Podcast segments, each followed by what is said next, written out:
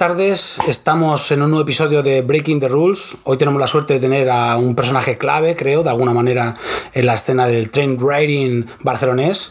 Diría, no hace falta presentarlo por ser quien es, pero sí que presentarlo porque si no, no tenéis ni puta idea de quién hablamos. Eh, hablamos de Vino TSK. Buenas tardes. ¿Qué tal? Buenas tardes. Que te acuerdas un poco, eh, siempre que hacemos estas entrevistas, está María, eh, está, aunque no, Hola, has- estoy aquí. aunque no ha salido, está, la tenemos aquí. Mm, cuéntanos un poquito qué es lo primero cuando tú empezaste en esto, en esto del graffiti, qué es lo primero que te, que te llamó, ¿no? ¿Qué es lo que viste? ¿Fue en el colegio? ¿Fue un vecino? ¿Qué es lo que...? Pues yo empecé en- al principio de los 90, en el año 90, para ser más exactos, y digamos que me vino como un poco de, de repente, no me lo esperaba, ¿no? O sea, mi hermano, que era dos años más pequeño que yo, eh, él estaba todo el día en la calle, todo el día con pandillas de, del barrio y, y bueno, yo, estaba, yo era más de dibujar, me encantaba hacer cómics, dibujar, hacer caracteres y un día me, me acuerdo que, no se me olvidará, que vino y me, dijo, me hizo como una firma, me dijo, tú podrías poner este nombre pero con, con, como con letras, o sea, como con grosor, así que sea como un graffiti. Yo no sabía ni lo que era un graffiti. Entonces me estuvo explicando, no, tienes que hacerlo un poco más ancho, que parezca como que tiene, que tiene un grosor y, y bueno, pues cogí, cogí y dije, va, venga, vamos a hacer estas letras. Y ya cuando fue cuando descubrí las letras y dije, se acabaron los caracteres. claro, porque era como, para mí dibujar mm, caracteres era, bueno, copiar o, o te basas en algo que realmente eh, lo puedes ver, ¿no? Y puedes intentar hacer algo parecido. En cambio, letras era como algo abstracto, ¿no? Era hacer algo, ponerle estilo o hacer, hacer algo diferente con unas letras. Y era lo que me motivó, de- el hecho de decir, va, pues venga, vamos a dibujar para, para ti, para mi hermano. Y fue el primer paso, el contacto con el graffiti, con el, con el sketching, ¿no? Se puede decir que el origen de, de Vino es en los caracteres, no en las letras. Sí, yo realmente, de, hecho, al principio cuando, o sea, yo lo que, mis primeros grafitis fueron let, o sea, caracteres. Yo iba con mi hermano y ellos hacían unas letras y yo hacía un dibujo. Y, pero yo, a mí lo que me motivó a, a- a escribir graffiti fueron las letras. En este caso no sería como Vino, sería como Gis o como Eh, Don. Bueno, pues eh, realmente mi primera pieza, lo que el nombre que hice era un 2, SIC, tu SIC, era 2 SIC. De hecho, claro, estamos hablando de los 90. Para poner un poco en contexto, pues era el boom del graffiti en Barcelona, todo el mundo hacía tags. No era realmente graffiti, era la moda de hacer tags, ¿vale? Y nadie sabía ni dónde venía, ni de Estados Unidos, ni nada, vamos, era Correcto, y poner también, no, hace- no falta tener una firma, podías poner tu nombre, lo que fuera. una palabra, una letra, al lado de un muñeco, Claro. un ojo y un fondo. Yo tenía 16 años, 15, 16 años, sí, sí, por ahí. Y un poco la idea, la idea era esa, ¿no? Coger y hacer, hacer firmas en la calle, en el cole, ¿sabes? Básicamente. Y por donde te movías. Claro, yo de un principio a mí me gustó mucho más el... O sea, sí que es verdad que la firma me, me- fue lo que me atrajo, pero cuando descubrí el hacer letras en, la- en las paredes es lo que me gustó. Eh, a mí me gustaría que explicaras a la gente que, pues, vaya a escuchar esto cómo era la Barcelona en ese entonces, ¿no? Cómo era tu barrio en ese entonces. Sí. Porque claro, cuando hablamos del graffiti ha cambiado una exageración y, y la gente no, se- no creo que se pueda imaginar No. cómo eran las cosas en esos años. Ni, el, ni el contorno en concreto de su barrio. De, de hecho, yo pensando en, en el principio, cómo empezó todo y tal, pues era como muy local. O sea, era el graffiti de barrio, ¿sabes? O sea, era, al final te limitabas a las cuatro calles donde tú te movías y no conocías nada del resto de Barcelona, no conocías nada de nada. Al final, pues era eso, te movías con gente del barrio, intentabas ser el que más firmas hacía del barrio, el que iba a pintar en las vías, ¿sabes? Y, y era un- como un espectáculo. Todo el mundo iba a seguir, venga, vamos a pintar las vías, venga, vamos a hacer unas firmas por la calle. Pero era muy, muy local. No, no, no, no tenías percepción de lo que ocurría ni en Barcelona, ni en Mataró, ni aquí manda yo mi barrio, los que yo conozco, y a partir de esa ya no existe nada más. Claro, además estamos hablando de los años 90, Barcelona, antes del- de las Olimpiadas. Otra Que- Barcelona. Claro, es otra Barcelona totalmente diferente.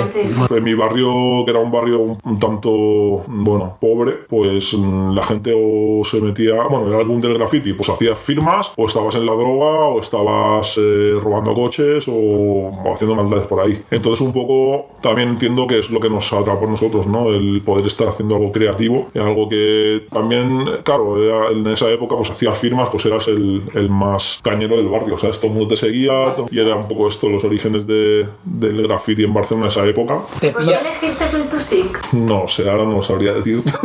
no, pero quizás era por la combinación de letras y números y que un 2 con una S, no sé, por hacer algo... A veces sí que se dibujaba, pues eso, a lo que te había quedado bien es lo que Sí, sacabas, ¿no? Tengo una. C, tengo un 2. Claro, exacto. Y también creo que a mí siempre me motiva mucho el que las letras tengan movimiento, ¿sabes? El que haya movimiento, ¿sabes? Y no sea estático. Y bueno, pues una, un 2 con una S tiene sus curvas, una C tiene curvas. Bueno, quizás no sea el mejor nombre, pero Esto no tiene nada que ver con, en este caso, con lo que estamos hablando, que es buscando el origen del graffiti un poco, ¿no? En la, en la península. Pero este momento del principios de los 90 te pilla con, creo que sería el segundo o el primer boom del rap en España. sí, el segundo. Camisas de cuadros, pantalones anchos, tu canfor y a liarla, ¿no? Eh, bueno, sí, pero nosotros veníamos, es que veníamos, éramos un poco La diferentes. pregunta, eh, haciendo la corta, es: ¿hubo un vino rap? Bueno, algunos meses.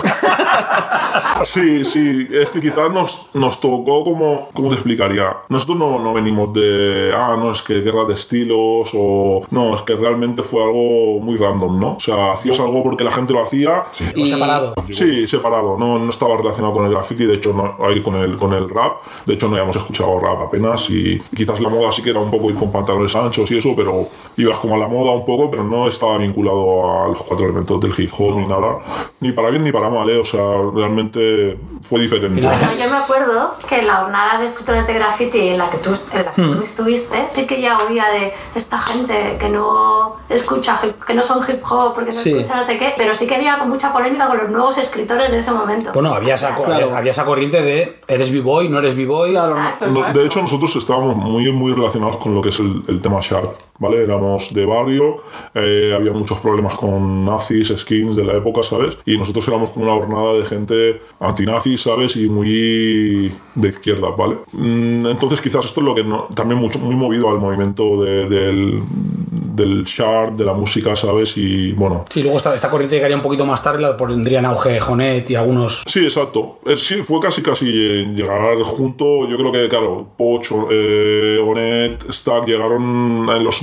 mitad de los 90 hasta a este punto y nosotros también llegamos en. Sí, con la estética Sharp, con, con un poco la estética Skin también, Sí, sí, pero sí. del, del anti, pues, anti prejuicios raciales, ¿no? Correcto. Sí, es que era muy de la mano el graffiti con, con esta tendencia un poco. También en aquella época, que yo recuerdo, O- OTP, MEOT, Sí, esto ya en mitad de los 90, pero sí, yo te estoy hablando más del 93, 92, 93. Ya. ¿están en corto? Sí. Sí, sí, sí, sí. Lo alucinante es que debe haber bastante choque entre la gente que llevaba un- unos pocos más de años y vosotros, ¿no? Sí, quizá, sí. De hecho, yo tenía contacto con gente que, que venía de, unos años anteriores, por ejemplo, con, con gente de la zona de San Martín, que es un poco más tirando hacia el centro de Barcelona, y era como que ellos ya venían de, de, de vuelta del graffiti, ¿vale? Era como ya que lo estaban dejando, como que un poco también nosotros, la nueva generación, les motivábamos un poco a, a seguir, ¿no? O a, o a reengancharse, que la mayoría no se reengancharon realmente, sino que se quedaron ahí, ¿vale?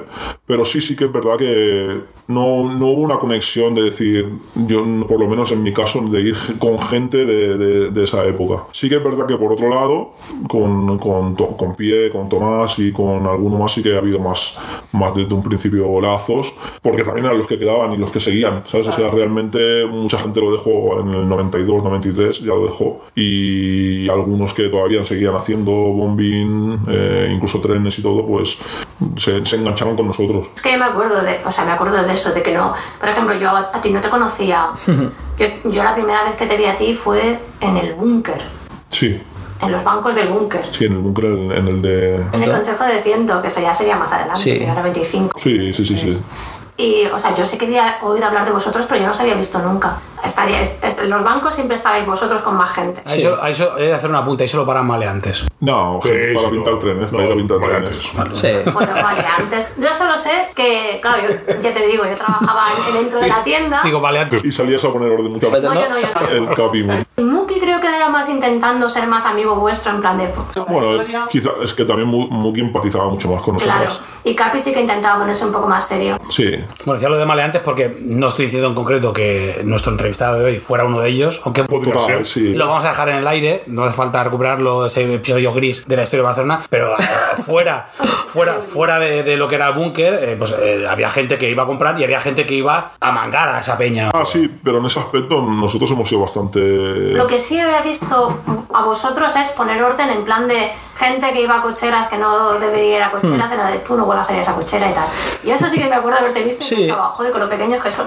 No, pero también, también el tema de eso, nosotros nunca hemos sido, ni hemos querido robar, hemos defendido a nuestra gente, ¿sabes? Y tampoco, al revés, lo veíamos mal, el hecho de, en un sitio donde tú estás parando, que roben, venga la policía cuando tú estás haciendo cosas. Cagar donde comes es... No era, no era nuestra idea. Por eso yo, yo eso no me, o sea, yo de robar no, pero de Sí. poner orden alguna vez sí que lo había visto y decía, eso te veía, os veía pequeñito. Sí. Era como de joder. Porque además muchas veces eran con gente más mayor, más, más grande. Bueno, ¿sabes? pero es que tú tienes que hacer valer, seas pequeño, seas grande. Para que Claro. Si no te crees tu película, no vas a ir a ningún Pero mi nunca. recuerdo de cuando yo era pequeña era que eran muy pequeños para todo lo que demostraban, a eso me refiero. Sí. O sea, mi, mi primer recuerdo de ti y de tu hermano. ¿Sabes? Pues sí, la verdad que nosotros, empe- como te comentaba, al principio para nosotros lo vimos en el graffiti como un escape y una forma de, de sentirte realizado, de pintar, de hacer... Bueno, es llegar al getting up, ¿no? Pero sin haber visto nada. ¿sabes? O sea, realmente... Bueno, de alguna manera como era un Nueva York o un Bronx, pero Claro, aquí claro. Claro. venimos de donde venimos y lo que tenemos es un escape, ¿no? Exacto, eso, es, esta es la filosofía, era un poco... Bueno, vivimos en un barrio de mierda, donde la gente está muriendo, drogándose y donde no tienen ningún futuro. Y aquí, pues, me reconocen o reconocen lo que hago, aunque sea la gente que va con nosotros, ¿no? Pero está bien, ¿sabes? Soy alguien en ese mundo. Sí, y un poco cuando en el no- mi primer tren fue en el 92, pues cuando hice mi primer tren ya fue... se- sí. Se activa todo. Claro, ya era rollo de... Vale, lo otro está muy bien, pero yo a mí lo que me gusta es esto. ¿Qué es tú en Guerra Estilos, no? Volveré cada domingo a hacerlo. Claro, la adrenalina, el descubrir cosas. Te estoy hablando que en el 92 habían cocheras que nos habían descubierto en Barcelona. Y nosotros teníamos una perspectiva de decir, hay que llegar a todos los sitios. O sea, ¿por qué si se puede ir a pintar, si hay trenes que los dejan allí, no va nadie? Vamos. Y era un poco esta Está lejos, bueno, no volveremos. Tardaremos más o en llegar, ya está. Pero esa era un poco la idea. Y siendo pequeños, porque eres pequeños, teníais esa facilidad de movimiento.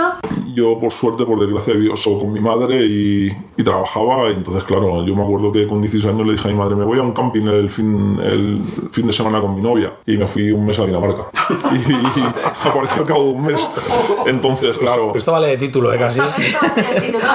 entonces era un poco esta la filosofía de decir, somos, si somos suficientemente responsables para vivir en este barrio, luchar con droga, con tal, pues ¿por qué no voy a ser responsable para irme a viajar, a pintar y, Sí. O sea, empezaste a viajar súper joven. Sí, yo con 16 años hicimos nuestro primer Interrail y un poco también por la influencia de nuestros amigos de Francia, de OPAC, de ONET, que vinieron aquí y nos enseñaron lo que era un Interrail. Ya habían llegado también escandinavos aquí, gente. Sí, sí, sí, sí, sí, también finlandeses, Pablo, eh, Manson, Trama. fueron los primeros en llegar aquí, Trama, y estuvimos, estuvieron con nosotros. Nosotros al ser la gente que durante los años eh, 92, 96, digamos que era el principio del el boom del graffiti en trenes en, en Barcelona, pues claro, estamos en contacto diario con gente que viajaba para pintar trenes en Barcelona. Yo, por, por suerte, hablaba inglés, entonces claro, mm, hablaba con todo el mundo y era bueno, pues eso. Bueno, y al final en esa época, si no era perfecto, como tú eras casi el enlace para con el resto, era en plan, este medio pilota. Claro, claro, no, mi inglés era básico, yo sacaba SUFI en el cole, ¿sabes? Y al hablar con ellos y no tener miedo a hablar,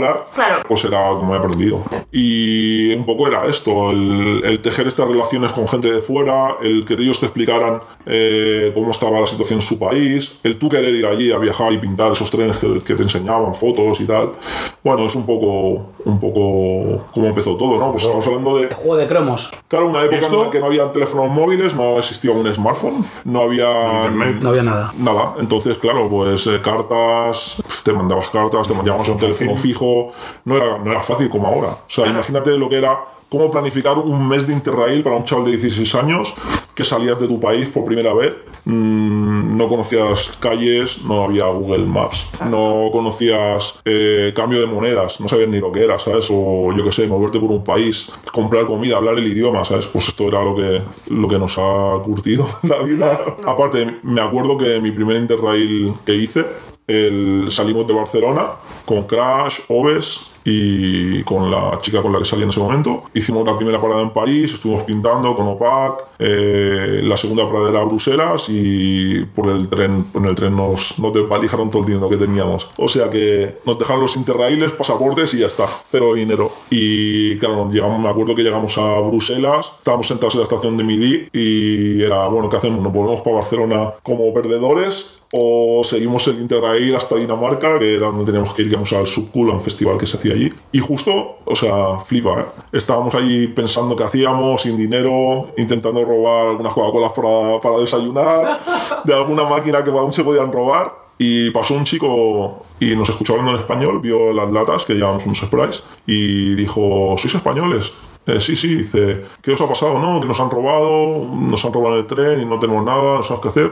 Vale, vale, es que yo también pinto graffiti, soy Java, si os queréis quedar en mi casa. Qué puedo meter en casa? Joder. Nos estuvo en su casa cuatro días, nos enseñó, prácticamente nos enseñó a cómo sobrevivir, cómo robar, cómo robar ropa, ¿Dónde? dónde, y nos equipamos para continuar con el viaje.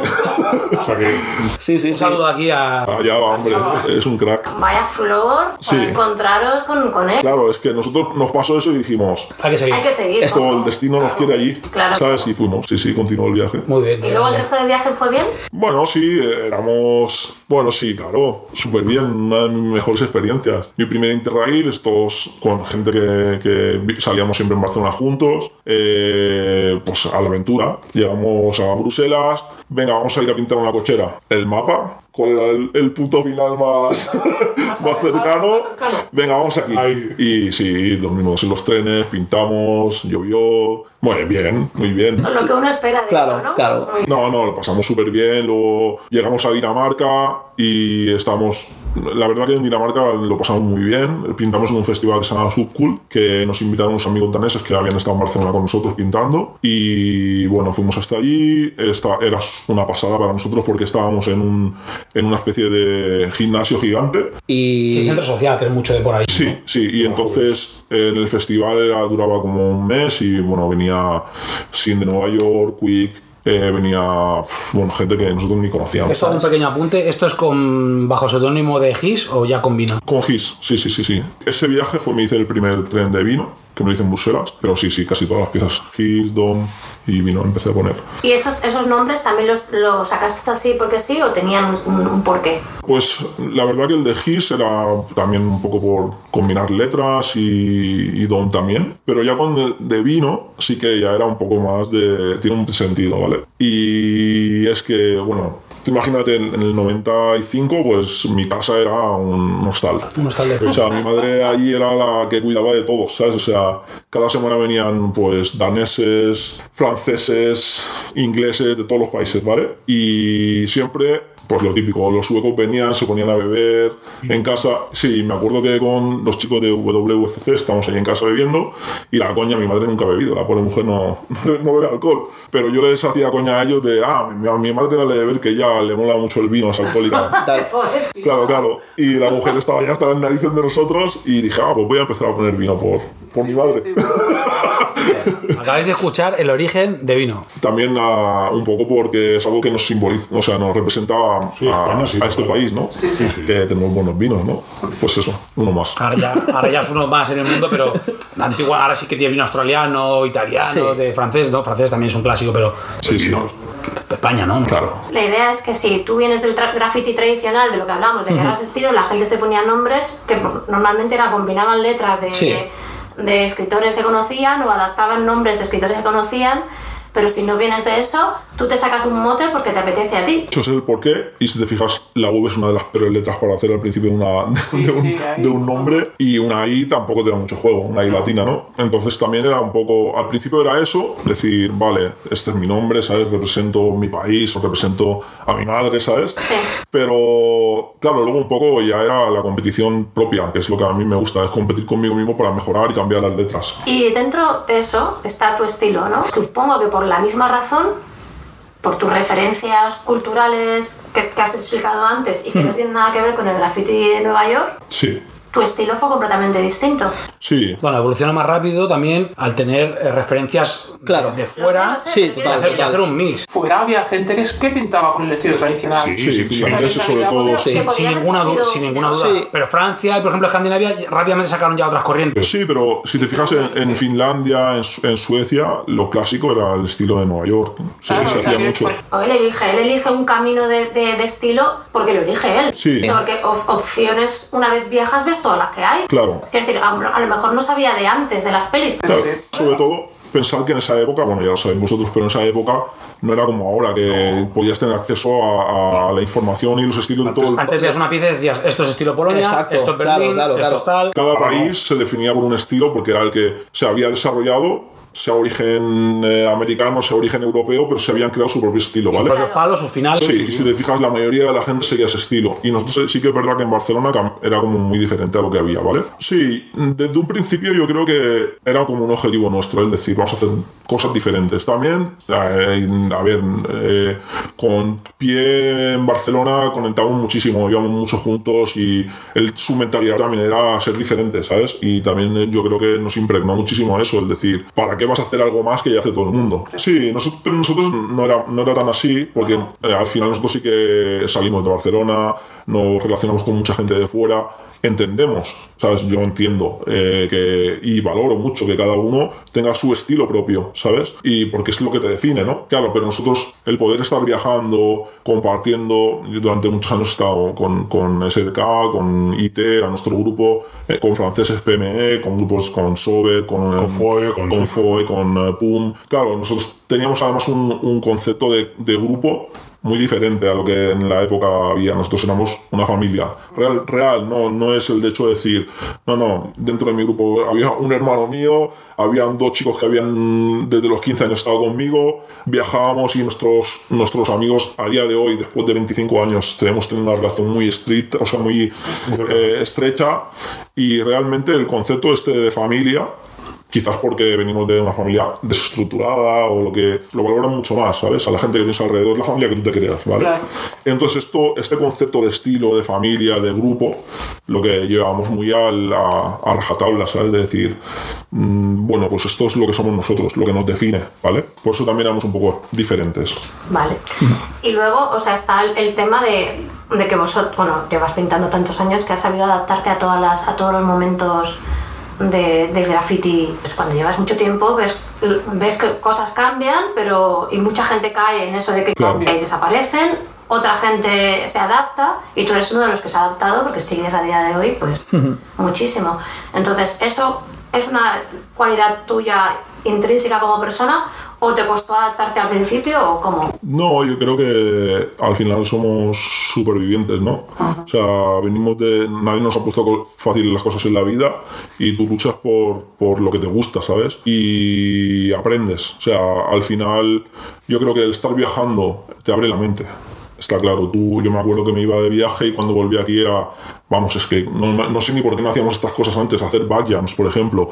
Me acuerdo que estuve en el 95, 96, 97 en Estocolmo y dije, si aquí tenemos backjams de 25 minutos, están pintando backjams de 5 minutos en grupo allí. Y empezamos a hacerlo, ¿sabes? Mm, Esto es lo que te hace adaptarte a las situaciones. O también eh, el hecho de, ah, en Barcelona no pasa nada, tú puedes hablar con la gente, puedes mandar mensajes, puedes poner tu nombre, puedes poner fotos. Eh, nosotros siempre hemos tenido referencias fuera, en Suecia, en Alemania, y decir, no, no, no, no, Eh, perfil bajo, pasar desapercibido, intentar no mostrar, no ponérselo fácil, esta era nuestra idea.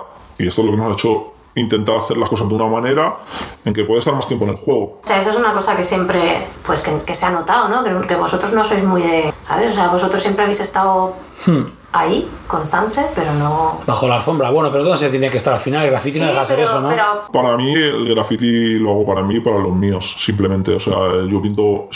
Bueno, no hemos hablado.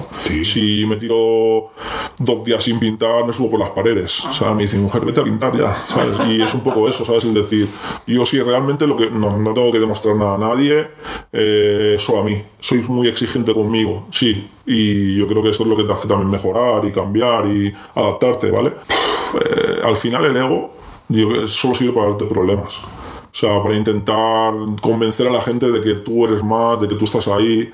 Es que no tienes que convencer a nadie. Al final lo haces por ti, por sentirte bien, porque compartir con tus amigos, por seguir eh, haciendo algo creativo y porque no puedes dejar de hacerlo, ¿sabes? Pero no por nadie más. Tú y tu grupo lo que hiciste fue dar empujones a la escena del- de, los trenes aquí, o sea, a bandazos, ¿sabes? Empujones grandes, porque cada, vez que cada vez que viajabais, que viajabais a menudo, aprendíais cosas nuevas, que incorporabais a la escena de aquí. Del mismo modo cuando vino gente de fuera aquí y se descubrió palancazo, otra Claro, claro, claro. Esto al Claro, final, sí, sí, cada sí. uno se nutre de... Sí, sí, sí. Claro, claro. Sí, sí, nosotros lo que hacíamos era importar toda la tecnología de fuera. ¿sabes? es lo que comentaba él, al final viajar es ver, ver es saber.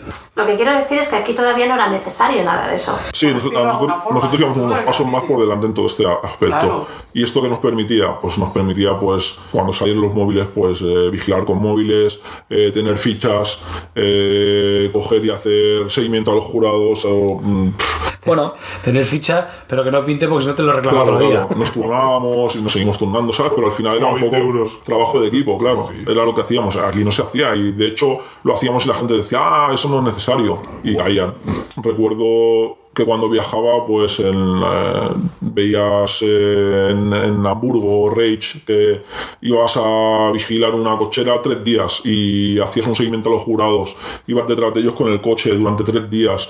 Eh, al final decías, vale, tal día, tal hora vamos a pintar, pero con un fiche aquí, otro aquí, otro aquí, con teléfonos, llamándonos, teléfonos prepagos. Bueno, eran un despliegue de, de recursos sí, para poder pintar. Y esto, pues tú lo inc- incorporas en tu forma de trabajar en Barcelona para intentar hacerlo de manera que lo que hablábamos, de poder estar más tiempo sin tener estos problemas, evitando los problemas. ¿Tú crees que la gente ha, seguido ese camino o ha pasado completamente? Sí, en Barcelona la forma de hacerlo era, bueno, nosotros somos reconocidos por todo el mundo de ir a liarla en todos los lados y aquí no pasa nada, cinco minutos, easy, possible. Pues esta es una pregunta que te iba a hacer ahora. Eh, ¿Prefieres, porque sabes que hay como las dos maneras Sí. en el mundo de los trenes? Tienes la sigilosa, que es como lo Claro. enseña a todo el mundo de entro, lo hago, me voy y aquí no ha pasado nada, si puede ser. Sí. O he, pintado, he acabado y pandereta porque quiero... Claro. Bueno, sí, es, o sea, a ver, hay dos, dos formas de hacer las cosas. Una, eh, teniendo, toman- intentando reducir los riesgos al máximo y La ninja. intentar haciéndolo bien. Y otra sería, pues da igual, hay que hacerlo como sea. Y yo te diría que las dos me gustan, depende de las circunstancias, ¿no? Y depende del país a lo mejor. Claro. Claro, hay, si no queda más remedio, pues hay que hacerlo a la española. está. claro, lo ideal es intentar hacerlo sin pasar por esto. Mm, Pero Se puede, hay si no se puede, se pues puede. hay que tirar. Hay, tre- hay tres jurados. ¿Se puede? ¿Se puede? sí. Claro. O sea, al final lo puedes hacer por las bravas, por cojones, o puedes hacerlo bien. Eh, pero si no hay ninguna otra, cojones tenemos todos. O sea que al final lo haces y ya está. Está muy bien dejarlo claro, porque cuando, cuando es- explicas la seriedad con que os tomáis el esto, puede, si no lo explicas, puede, puede dejar entender que muchas veces no hacéis nada porque no lo veis claro. Pero si me estás dejando claro, Claro. que. No. De todas maneras. No, claro, depende del objetivo. Si tú dices es que analizas la situación, analizas el- las posibilidades y entonces sopesas y dices, vale, o nos lanzamos a lo loco o no lo hacemos. Pues dices, va, pues nos lanzamos. Sí que es verdad que hay veces que dices, "Mm, esta no es- hoy no es el día y, y a lo mejor no te equivocas. Siempre tienes que tomar una decisión, ¿no? Yo me acuerdo de haber ido a pintar por la noche, llevar una cochera. No se puede, no se puede en aquellos momentos que seguro que se podía. Para nosotros no se podía. Vamos a, vamos a la siguiente, vamos a la siguiente hasta que encontramos una. ¿Eso también funciona así para, para vosotros o tenéis un plan fijo y sí o no ahí, pero no, no cambiáis? Yo, en ese aspecto, por ejemplo, creo que los alemanes, los suecos, son más estrictos en esto, ¿no? Ven una mosca que no tenía que estar allí y paran, ¿vale? Nosotros somos un poco más... mm, sí, exacto, de, "Ah, igual no tenía que estar ahí, pero seguramente no será nada. Es como un poco que te quieres convencer. Bueno, convencer no. Tus ganas de pintar... Pero Son más fuertes que- Todo el mundo que- lo ha sufrido, incluso yo que no soy tampoco un, un trenero al uso, lo he vivido decir, bueno, mm, ha ocurrido algo raro, pero hasta que no lo tenga yo que viene para mí, Claro. eh, Pero yo creo que son nuestras ganas de pintar. que, te, claro, que te- que te obviamente. intentan convencer, ¿sabes? Tu demonio que te va diciendo, no, no, no, Pero Eso no, nada. si eso nada. ¿Has escuchado, ¿Has escuchado los derrapes? eso nada. Es un rally. Sí. no sé. Pero sí, sí, pero yo creo que un- en esa situación, pues un alemán o un sueco diría, no, no, abortamos misión y nosotros nos sale la vena de, ¿cómo que no? Vamos a hacerlo. Pero si no podéis en un sitio, tú imagínate que dices, no, hoy no es el día de este sitio. ¿Vais a buscar otro sitio o no? ¿Esa misión era la misión para ese lugar? esa Bueno, noche. depende del día también y depende de las horas y depende de las opciones. Si tiene, si a mí me gusta organizar bien todo.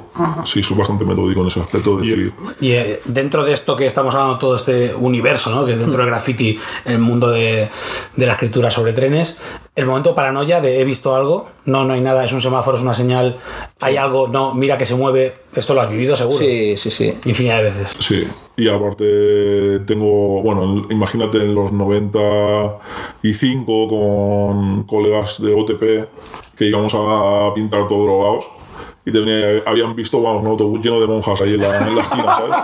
Entonces, claro, ya era- te estás acostumbrado, estás acostumbrado. Bueno, que- lo peor es la alguien. gente- la peor es la gente que no se droga y ve cosas. Sí, también, también los hay, también los hay. Pero bueno, con esto será ya, era una, una, una experiencia, vamos. ¿Y, Sí, sí, y sí. Tu, ¿Y tu visión qué tal? Porque claro, de tanto mirar por la noche... la Pues la verdad que no, no veo muy bien, o sea, veo bastante mal, pero sí que es verdad que cuando estoy en situación se me agudizan los, los sentidos, ¿eh? ¿no? Sí, sí, sí, sí, sí, sí, sí, sí que es verdad. Sí, pero no, no tengo muy buena vista, ¿no? Por la edad, por, por haber gastado tanto... Sí, por, haber, por Yo desgaste. creo que Yo creo que desgaste, Del ¿no? gaste, sí, sí. Eh, también te fías un poco de los... De los... Otro sentido, ¿no? Exacto. Teniendo en cuenta lo que estamos hablando de que vosotros siempre os adelantáis a, a lo que aprendéis de otros sitios y adelantáis e incorporáis, Bueno, sí que, bueno, creía que no, ¿sabes? Eh, Yo pensaba que no, que, Está todo ya- que estaba ya todo inventado, pero cuando ves las situaciones que pasan y sobre todo en Barcelona, Sistemas, cómo se complican. Sí, también rollo de investigaciones, historias, como también la, la gente que está enfrente pues se busca la vida para intentar conseguir información y tal, pues al final yo creo que sigues estando un poco, un poco por delante, porque no sé si será por, por menos afán de protagonismo, por intentar hacerlo de otra manera, por no, tener no tener que luchar con ese ego y tal, o estar a, a la onda de publicar todo en Instagram, tal, tal, tal. Eso te deja un poco al margen de problemas, ¿sabes? No estar Entonces, expuesto te hace. exacto. No sé si es estar por delante o tener un poco más de, de- de sentido, ¿sabes? De, y supongo que por eso mismo vuestras, tu, sistema y el sistema de la gente que está contigo es bastante cerrado. Y no debéis dejar de entrar a, a gente de fuera simplemente por un nivel de seguridad. No. exacto. Bueno, pues esta. Al final, y yo creo que te demuestra los hechos, no puedes confiar de todo el mundo. Y yo creo que, de- o sea, en una situación de tensión o de mucha presión, ¿hasta dónde puedes poner la mano en el fuego? para alguien? puede responder a alguien sobre ti. A colación de esta pregunta que ha hecho María, el grupo TSK, que es tu grupo clásico histórico, va a formar parte de mucha gente. Actualmente, ¿quién está en TSK? Actualmente somos un grupo bastante cerrado. Eh, Rally, Yokos, Rocky, Trojan eh, y yo. Somos bastante cerrados. Y seguimos pintando juntos y seguimos moviéndonos juntos en contacto diario. Yo quiero volver a, a- a más a los principios. Rotus, Sprays, eh, cómo os organizabais, qué te gustaba más, qué, Sí. ¿sabes? ¿Y quién es el primero que viste? El primer día que tú ves a alguien con sprays en la calle o en una guía que dices, esta es la movida. ¿Quién es este tío? O, la- o piezas. Sí, exacto, más piezas, pero claro, en la zona donde nosotros vivíamos tampoco había tanto graffiti. O sí que había graffiti, pero no de gente local. No, de fuera que se ven acerca hasta allá pintó. la había pintado por allí, creo. Eh, sí, alguna vez también, pero sobre todo Haze y Safe. Y bueno, pues en la época, como te decía, mi primer contacto no fue con el graffiti, sino con el dibujo y con los tags y bueno, hazme estas letras y tal, vamos a pintar un graffiti nosotros. Era como muy naif, todo muy sin contacto con el exterior, ¿vale? Pero claro, fuimos a buscar un sitio y empezamos a ver grafitis. Claro, empezamos a ver en las vías de, de la zona, pues empezamos a ver piezas de Safe, de, de Haze, de Sutil. Eh, me acuerdo como si fuese ayer, aún estoy viendo pasar por mi casa, un, porque mi casa daba las vías de, de circulación de la costa, y vi pasar un Telz que era eh, oro y era un window down en tu end, todo entero, y con unos 3Ds ahí en amarillo.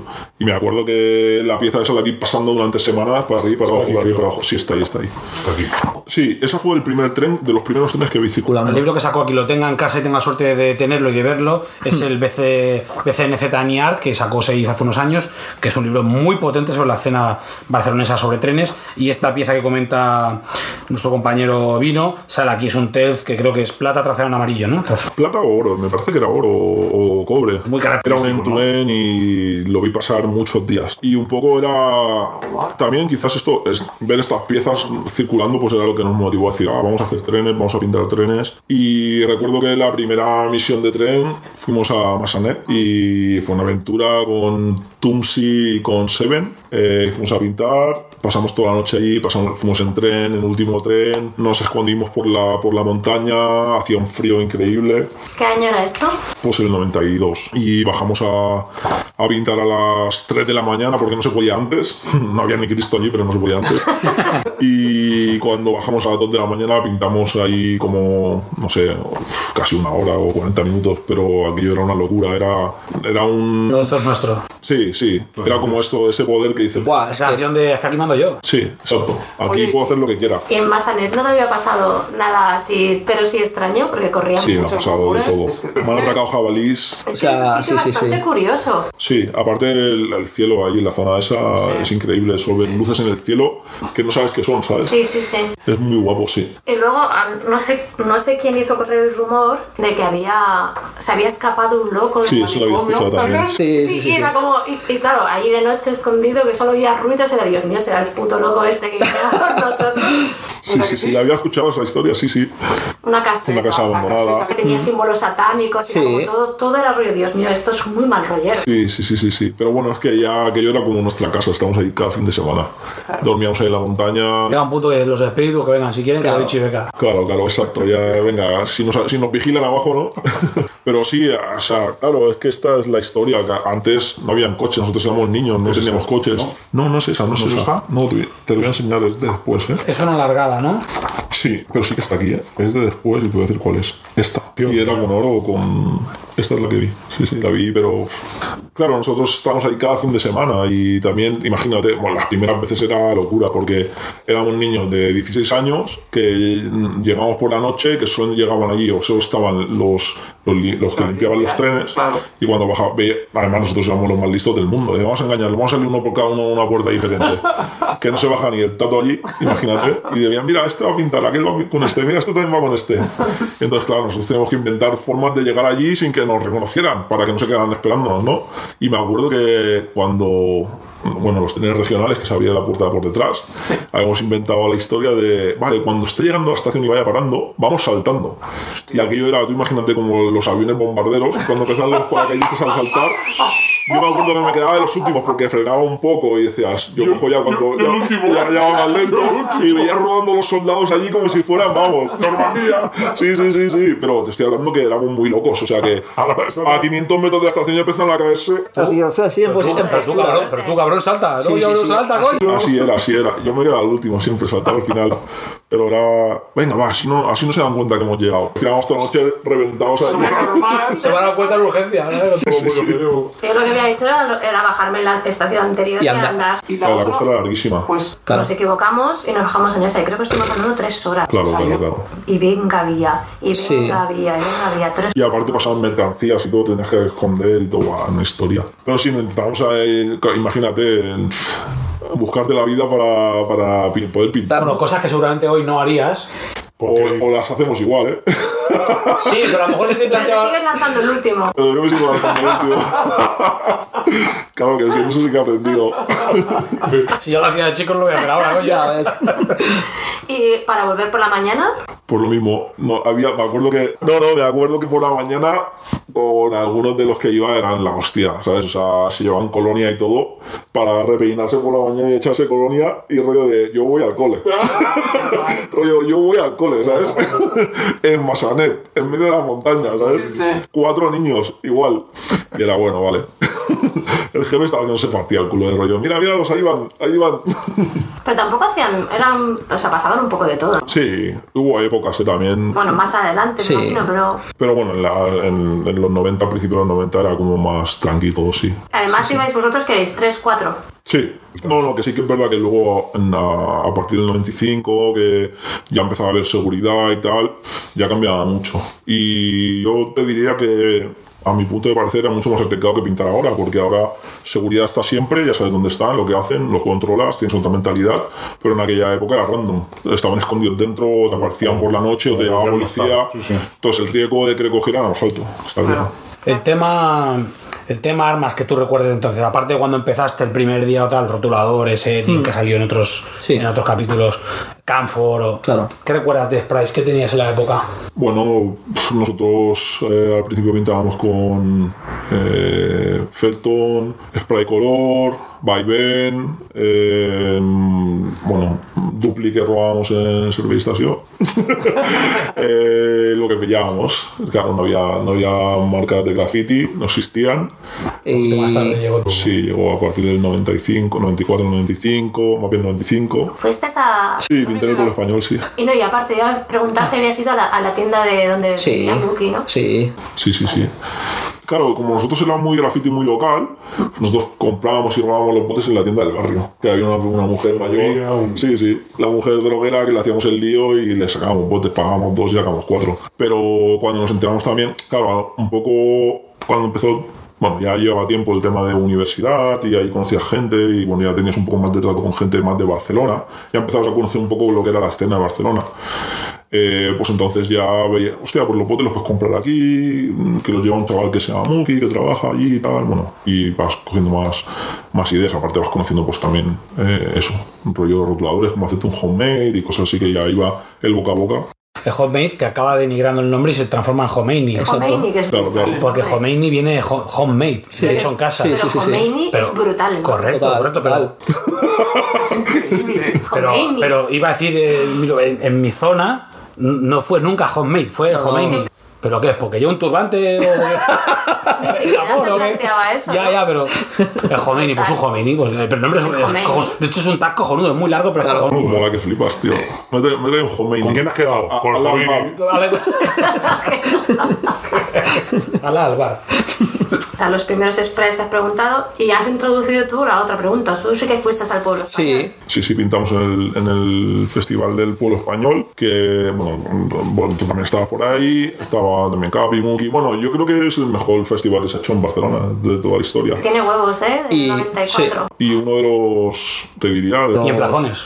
sí, de los mejores que, que he visto en Europa también. Por la época y por el- la concentración de, de- de artistas de todo el mundo que llegaron, ¿sabes? Porque de gente. Sí. estaba Cantú, estaba Won, estaba. Jiwi, Opa, Conet. Bueno, es que Sí, sí. era top. Era brutal. No, ahora no te podría, supongo que lo organizaría el Capi no te lo puedo Sí. decir 100%, pero vamos, o sea, fue increíble. Por Felton. Ya lo he dicho porque la gente tiene en mente que el evento fue de montaña. No, no, no. El evento de Felton y Montana Ellos apareció. aprovecharon para enseñar las latas y tal. El evento fue increíble, Increíble. en el aspecto ese de que lo que nosotros más tarde hicimos, o un año más tarde hicimos que era viajar y conocer, o sea, te habían traído todo aquí en Sí, lo habían adaptado de alguna manera. Claro, entonces está- está- estuvo muy bien y es súper triste que no, no se haya hecho nada más en Barcelona después de... de- Pues como esta- decíais, es curioso que, que, que algo con, que ya, Con tanto que- peso. Que ya le Sí. puso cara y ojos a todo en, en el, en el 94 y que luego, aunque ha habido un montón de eventos y siguen haciéndose a diario y hoy en día tenemos eh, oportunistas que, que se, se hacen abanderados de un movimiento cuando son eso, unos simples oportunistas, no te hace falta que diga nombres, todos sabéis de quién hablo. eh, y tampoco tengo por qué dar Tú fama. sabes, tú sabes que en realidad cada persona le va a poner una, una imagen a esa, a esa Claro, palabra, sí, ¿no? correcto, bueno, un oportunista, pues bien. oportunista. Si alguien- Cada- Cada uno se hace la imagen Si alguien- si quiere- su propio oportunista. Si alguien- Si alguien quiere poner la cara de su vecino, la de su novia, porque él Es tiene un fijación, oportunista, pues ¿no? ese es su momento. Pero bueno, sí que hoy en día ha dado tiempo a hacer ese- esa suerte de festival y no se ha hecho. A menos por alineación, por line-up, no se ha vuelto a hacer. No. Y, perdona, ¿eh? yo creo que una cosa que se hizo muy muy bien era que además de extraer estrellas de fuera, estaba representados toda la gente de Barcelona que pintaba. En mayor o menor medida, a lo mejor, pero el- te diría que el 90% de la- los escritores de graffiti de Barcelona estaban allí. Hombre, yo no, yo no he oído a día de hoy a nadie que haya hablado mal de ese festival. No.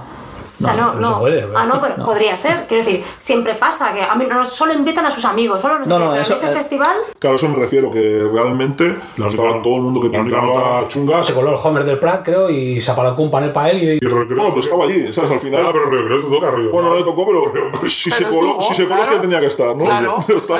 Pero sí, ya lo sé, pero aquí está mi... Pero aquí, está, aquí dejo mi pieza. Claro, pues bien, bien, bien. Igual se olvidaron de él, pero estaba allí. Eh, ¿Te acuerdas tú de un festival? ay, bueno, no era un festival exactamente, la exhibición de trenes que se hizo en Milán. También, sí, también pinté allí, sí, Vale, sí. por sí. favor, que- Ahí me hice un dom. En ese festival, que yo me acuerdo de una cosa y mucha gente no se acuerda, llovió a raudales. Sí, final, eso nos metimos Nos dentro, metimos estuvimos en un dentro. tren, Sí, sí. destrozamos el tren. Y gaseamos con un extintor a una chica que se quedó blanca así diciendo Era ¡Para! la chica Que organizaba el que festival. organizaba el festival. Sí, sí, correcto. Vale, Yo estaba en ese mismo vagón, te diría que estaba con los que gasearon allí. Es que yo me acuerdo que estaba sentada, pues el, vagón estaba Sí. lleno y que la gente empezó a, a impacientarse porque Sí, no paraba sí. de llover, y no se podía pintar. no se podía pintar y entonces empezaron los típicos de pegarle patadas al asiento. Sí, Pegarle patadas al asiento. de- pero empezó como Sí, sí. pataditas y después tiro de la cortina Bueno, Le una patada. tienes que decir que esto pasó todo en el museo. en De el Museo de Trenes de Vilanova. Claro. O sea, imaginaros la, la- la escena. Que, que, que queda Nos mejor. ceden, el, nos, nos ceden el espacio de los trenes, nos ceden unos, unos vagones antiguos muy bonitos. Sí. Nos dejan pintar, nos ponen la pintura, o sea, nos dejan hacer lo que nos haga de las pelotas. Eso es del todo impensable hoy en día. Claro, Sí, Impensable. impensable, sí, sí. de hecho, o sea, Que incentiven desde dentro, impensable. Total. para que os hagáis una idea, De hecho, se arrepintieron seguro Hombre, claro. joder, la que le liamos, ¿cómo no? No, no solo pintar, ella de blanco, balón Claro, destruido. claro. Ella ya, yo creo que era- no. Era como una, como una asistente social o algo así. Que- Es que ahora os explico la otra Sí. parte. O sea, imaginaros eso, que apuestan, una, una mujer que es una, una chica que se encarga de la juventud del barrio de Gracia, Sí. Que se encarga de promover cosas de jóvenes, apuesta por nosotros contra Renfe, que no lo tenía nada claro. Consigue los trenes y acaba completamente blanca de un extintor. Esa mujer ha perdido la fe en la- en lo Totalmente, O totalmente. sea, Yo perdería que- igualmente. Claro, Sí, sí, sí, sí, claro. sí. Yo creo que o se hizo monja o. No, No lo sé, a- esa mujer años después eh, se metió a política, era Margaret Thatcher. O, Está Destruyó Inglaterra. Destruyó Inglaterra. bueno, total, que lo más gracioso es que nos dejaban libertad en esos trenes. Sí. Muki puso fuck Renfe. Sí, sí, sí, O sea sí. que estamos hablando de un nivel de un nivel de, de, de libertad creativa claro. que, que no existe ya. Eso no puede, o sea, tú no puedes ir a un festival que patrocina a alguien y cagarte en su puta madre. Sí, no, no, puedes. puedes hacerlo. Puedes, pero luego verás. Pero bueno, que paguen, también, también define un poco lo que éramos en esa época, ¿no? Claro. Rebe- rebeldes así que rock. Sí, totalmente. Eh, Nosotros lo que éramos es gente que de diferentes partes de la ciudad que no, no estábamos, digamos que no- Desubicados. no, estábamos desubicados, no teníamos nuestra, nuestra situación aquí en esta sociedad. Ningún presupuesto de ayuntamiento tal va a delimitar hasta dónde se puede llegar, porque los límites los vamos a poner nosotros. Totalmente. Bueno, porque tampoco nos daban ni un límite ni nada. Esto fue un caso. Bueno, pero es que no hubo más porque no se pudo repetir. O sea, No, pero me refiero que eso pasó en un barrio. Sí, Pero claro. tampoco es que hubiesen tantas iniciativas en barrios distintos como para que dijeras, mira, es que. Ya, lo hemos probado repetidas veces en diferentes puntos. Exacto. Pero bueno, al final, la- el, esta llama en concreto de- del Museo de Vilanova, había gente de todas partes. O sea, no eran Sí. locales de Vilanova. No, no, no, no. De que había gente de O sea, Barcelona. gente de gente de- Barcelona, No, sí, de sí. hecho, no sé quién me explicaba el otro día que aprovechó, o sea, se pintaron un tren. Pintamos en esa parte, claro. Claro, pero se, eh, los pillaron. Y eso de postre. Y, es- y la- y lo que decían era, pero que esto es de la, de la exhibición Claro. de trenes, Sí, ¿sabes? sí, sí, o sea, sí. que esto está sponsorizado, Claro. ¿sabes? O sea, imagínate, Claro, se mira, ya como, está la Sí, foto. Sí, sí. como y- excusa. Sí, pero un poco, esta es un, un poco también la representación de lo que éramos en esa época, ¿no? Éramos gente que estaba desubicada, gente que íbamos en contra de las normas. También lo que he defendido siempre cuando familia o alguien me ha dicho, ah, pero ¿por qué haces esto? Pues es que no estoy de acuerdo con esta sociedad, ¿sabes? Y, o sea, a ver, suena muy idealista y tal, Pero pero al final es la realidad. Haces esto, es una forma de protestar, artística de protestar. Mm, sí, a veces no, te, no hace falta poner libertad para el pueblo de Palestina, que todos lo- lo- los apoyamos, sino que es una forma de protestar por esta mierda de sociedad que Claro. tenemos podrida, donde todo se mueve por dinero y... Gracias a Dios el graffiti no se mueve por dinero, el graffiti real. No, en, el momento, en el momento que se, mete el dinero, ya no es graffiti. En el momento se pierden todos los valores. Es así. Es así, yo lo pienso así. Las amistades que tú hagas por graffiti, realmente por un graffiti, Se mantiene hasta el la- mantienes hasta el final. No hay dinero por medio, no hay ninguno. Interés. Lo- el, el hombre, el ser humano, por naturaleza es así, ¿sabes? O sea, En el graffiti puedo estar seguro, sí, puede haber broncas, peleas y lo que tú quieras, pero cuando tienes un amigo en otro país en que te ha ayudado, tú le has ayudado, lo que se teje, eso no se puede partir, ¿sabes? Eso no se puede, no se puede destruir tan fácilmente. Bueno, y de hecho eso es lo que hace que, que después de tantos años el, el graffiti se mantenga. Claro. O sea, va más allá de todo eso. Una persona que mantiene una amistad De alguien con el que no ha crecido directamente. A distancia. a distancia, con el que solo comparte lo que la gente llama un hobby. Una o dos veces al año, pero ya haces el vínculo suficiente más Sí, que con alguien de Claro, tu pues barrio. eso, eso. Las penurias que has pasado con él, los Claro. momentos chungos, los momentos buenos, esto es lo que te hace que esa relación sea fuerte. Sí, la gloria y la miseria, claro.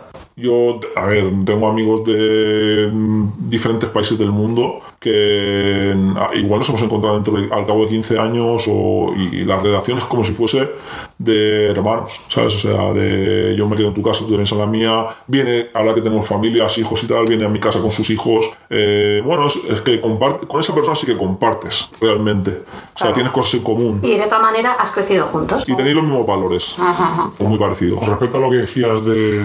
de alguna manera el pintar graffiti, que obviamente ya está totalmente asumido por la sociedad y le ha dado tiempo a masticarlo, a incluso a sacar provecho de él, en anuncios, en exhibiciones. Eh, no es raro que en cualquier pueblo hayan echado a un artista de ese pueblo, lo hayan multado mil veces y cuando se ha hecho famoso le hayan puesto una plaza. Total. eh, tanto en la música como en el graffiti como en otras disciplinas. Pero lo que comentabas de que, te lo diré, que se me ha ido el perol. Em, Pero como hablas tan de tan radiofónico, hijo, me va la idea. Sí, para, para- es para quedar bien, para limpiar mi imagen. Como normalmente soy un mierda, pues en, est- en esta hora y cuarto, Querías quedar como un caballero. claro, además si lo escucha mi madre, pues va a decir, mira, mira a mi hijo, si lo dije yo, Qué era un fenómeno. Qué bien habla. Pero si era un fenómeno, si lo dije Que yo. bien habla. Ahora mira, mira, Antonia, si es un fenómeno, No vas a dije volver al hilo jamás, así. No, no, no. Está, intentaba ganar tiempo también porque se me ha ido el pelo, ciertamente. Es eso, de alguna manera la gente, está mal decirlo con esta palabra, este término, pero es real. La gente normal o el más media, que tiene un trabajo, Sí. que veranea, que, que hace barbacoa los fines de semana y pues eso, que en verano me voy a Ibiza a Menorca y esa es mi vida. Y así siempre. Por, por 50 años. O está que, bien. Sale, que sale a la ventana y aplaude y, y canta el resistiré y a las dos sí. semanas se queja porque, porque no le dejan hacer nada con su ¿Dó- ¿Dónde, libertad. dónde está mi libertad? Pues bueno, Sí, este tipo de personas que al final, como él comentaba, eh, alguna vez le han reprochado, le han echado en cara ese estilo de vida que él sigue llevando, ¿no? Aunque han pasado un montón de tiempo. Sí, sí. todo- de alguna manera, al formar parte de ello, ya estás fuera de lo que es lo que está marcado y estipulado por la sociedad para 100%. todos, ¿no? Un trabajo, unas vacaciones, eh, un niño trae nuevos esclavos para este sistema y en adelante así. De- Solo salirte y, y no respetar esas normas.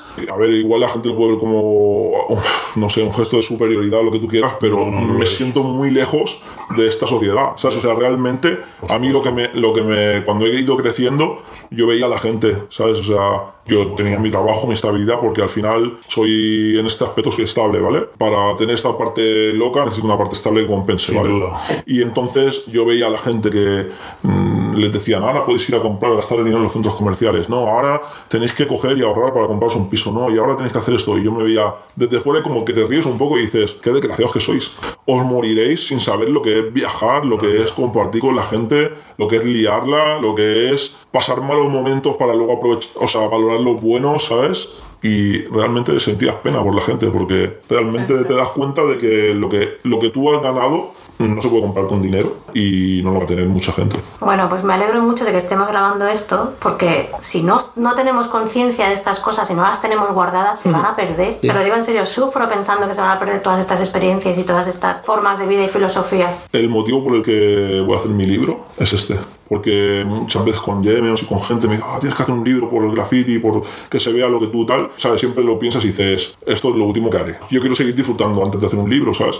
Pero mis hijos se hacen grandes y realmente lo que veo es niños que han vivido, gracias a Dios, en una estabilidad familiar, con unos recursos, que nosotros hemos sido trabajadores, hemos intentado dar lo mejor, que no creo que sea lo mejor, pero bueno, darle caprichos y que vivan en, en una- en un hogar. confort. Sí, con un confort, pero claro, o sea, ellos sí que mis hijos han vivido mi parte de graffiti porque han colaborado. Me encanta. Al menos que tengan esa visión. Exacto, que no el esfuerzo ni Luego, si no la pueden seguir, es cosa suya. Yo os he enseñado y os decido qué Correcto. De hecho, prefiero que no lo hagan, ¿sabes? Y claro, como, como soy egoísta como padre, me pongo en el lugar de mi madre que lo mal lo pasaba, ¿sabes? Y yo no quiero que lo hagan como padre. Pero al- primero despierto la vena creativa de ellos y les, di- les hago ver que el mundo no se rige por reglas. Las reglas las ponen las personas y no tiene por qué ser la, la- la verdad, ¿sabes? El motivo por el que quiero hacer un libro es porque explicarles a mis hijos cuál ha sido mi historia. Claro. Que el día de mañana que yo no esté, Claro. ellos puedan abrir un libro y decir, wow, mi padre ha hecho esto, ha viajado, ha estado en tal sitio, ha pintado esto, ha estado con esta persona, hablan textos hablando de, de las situaciones y todo, y es un poco para que ellos tengan una idea. Va dirigido a ellos solo, ¿eh? pero es sea, el, el motivo por el que me siento en el al hacerlo es esto. O sea, mi mujer mm, s- vino un par de veces conmigo a Interrail y dijo, no quiero saber más de lo que haces. Porque lo paso mal y porque no quiero saber nada, ¿sabes? Mi familia, mi madre y tal, cuando le he hecho algo se volvía loca, ¿sabes? Decir, no me cuentes estas cosas. Porque me pone nervioso. Y un poco te sientes con esa. decir, esto tengo que dejarlo escrito, ¿no? Y el día de mañana mis, mis hijos se lo dejarán a, su- a su- a sus hijos. eso es un y legado. mi, mi abuelo hacía esto. Es que es un ¿Sabes? legado. Claro, es claro. un legado más allá de las piezas Es y más allá del estilo. Como al final descendientes de Julio Verne o de otro pueden decir esto es lo que hizo mi tatarabuelo, esto es lo que Sí, hizo no sé pero, pero Pues esto es lo que hizo mi padre. digamos ¿sabes? que ahora en esta sociedad en la que todo va como todo vamos como borregos a una Claro.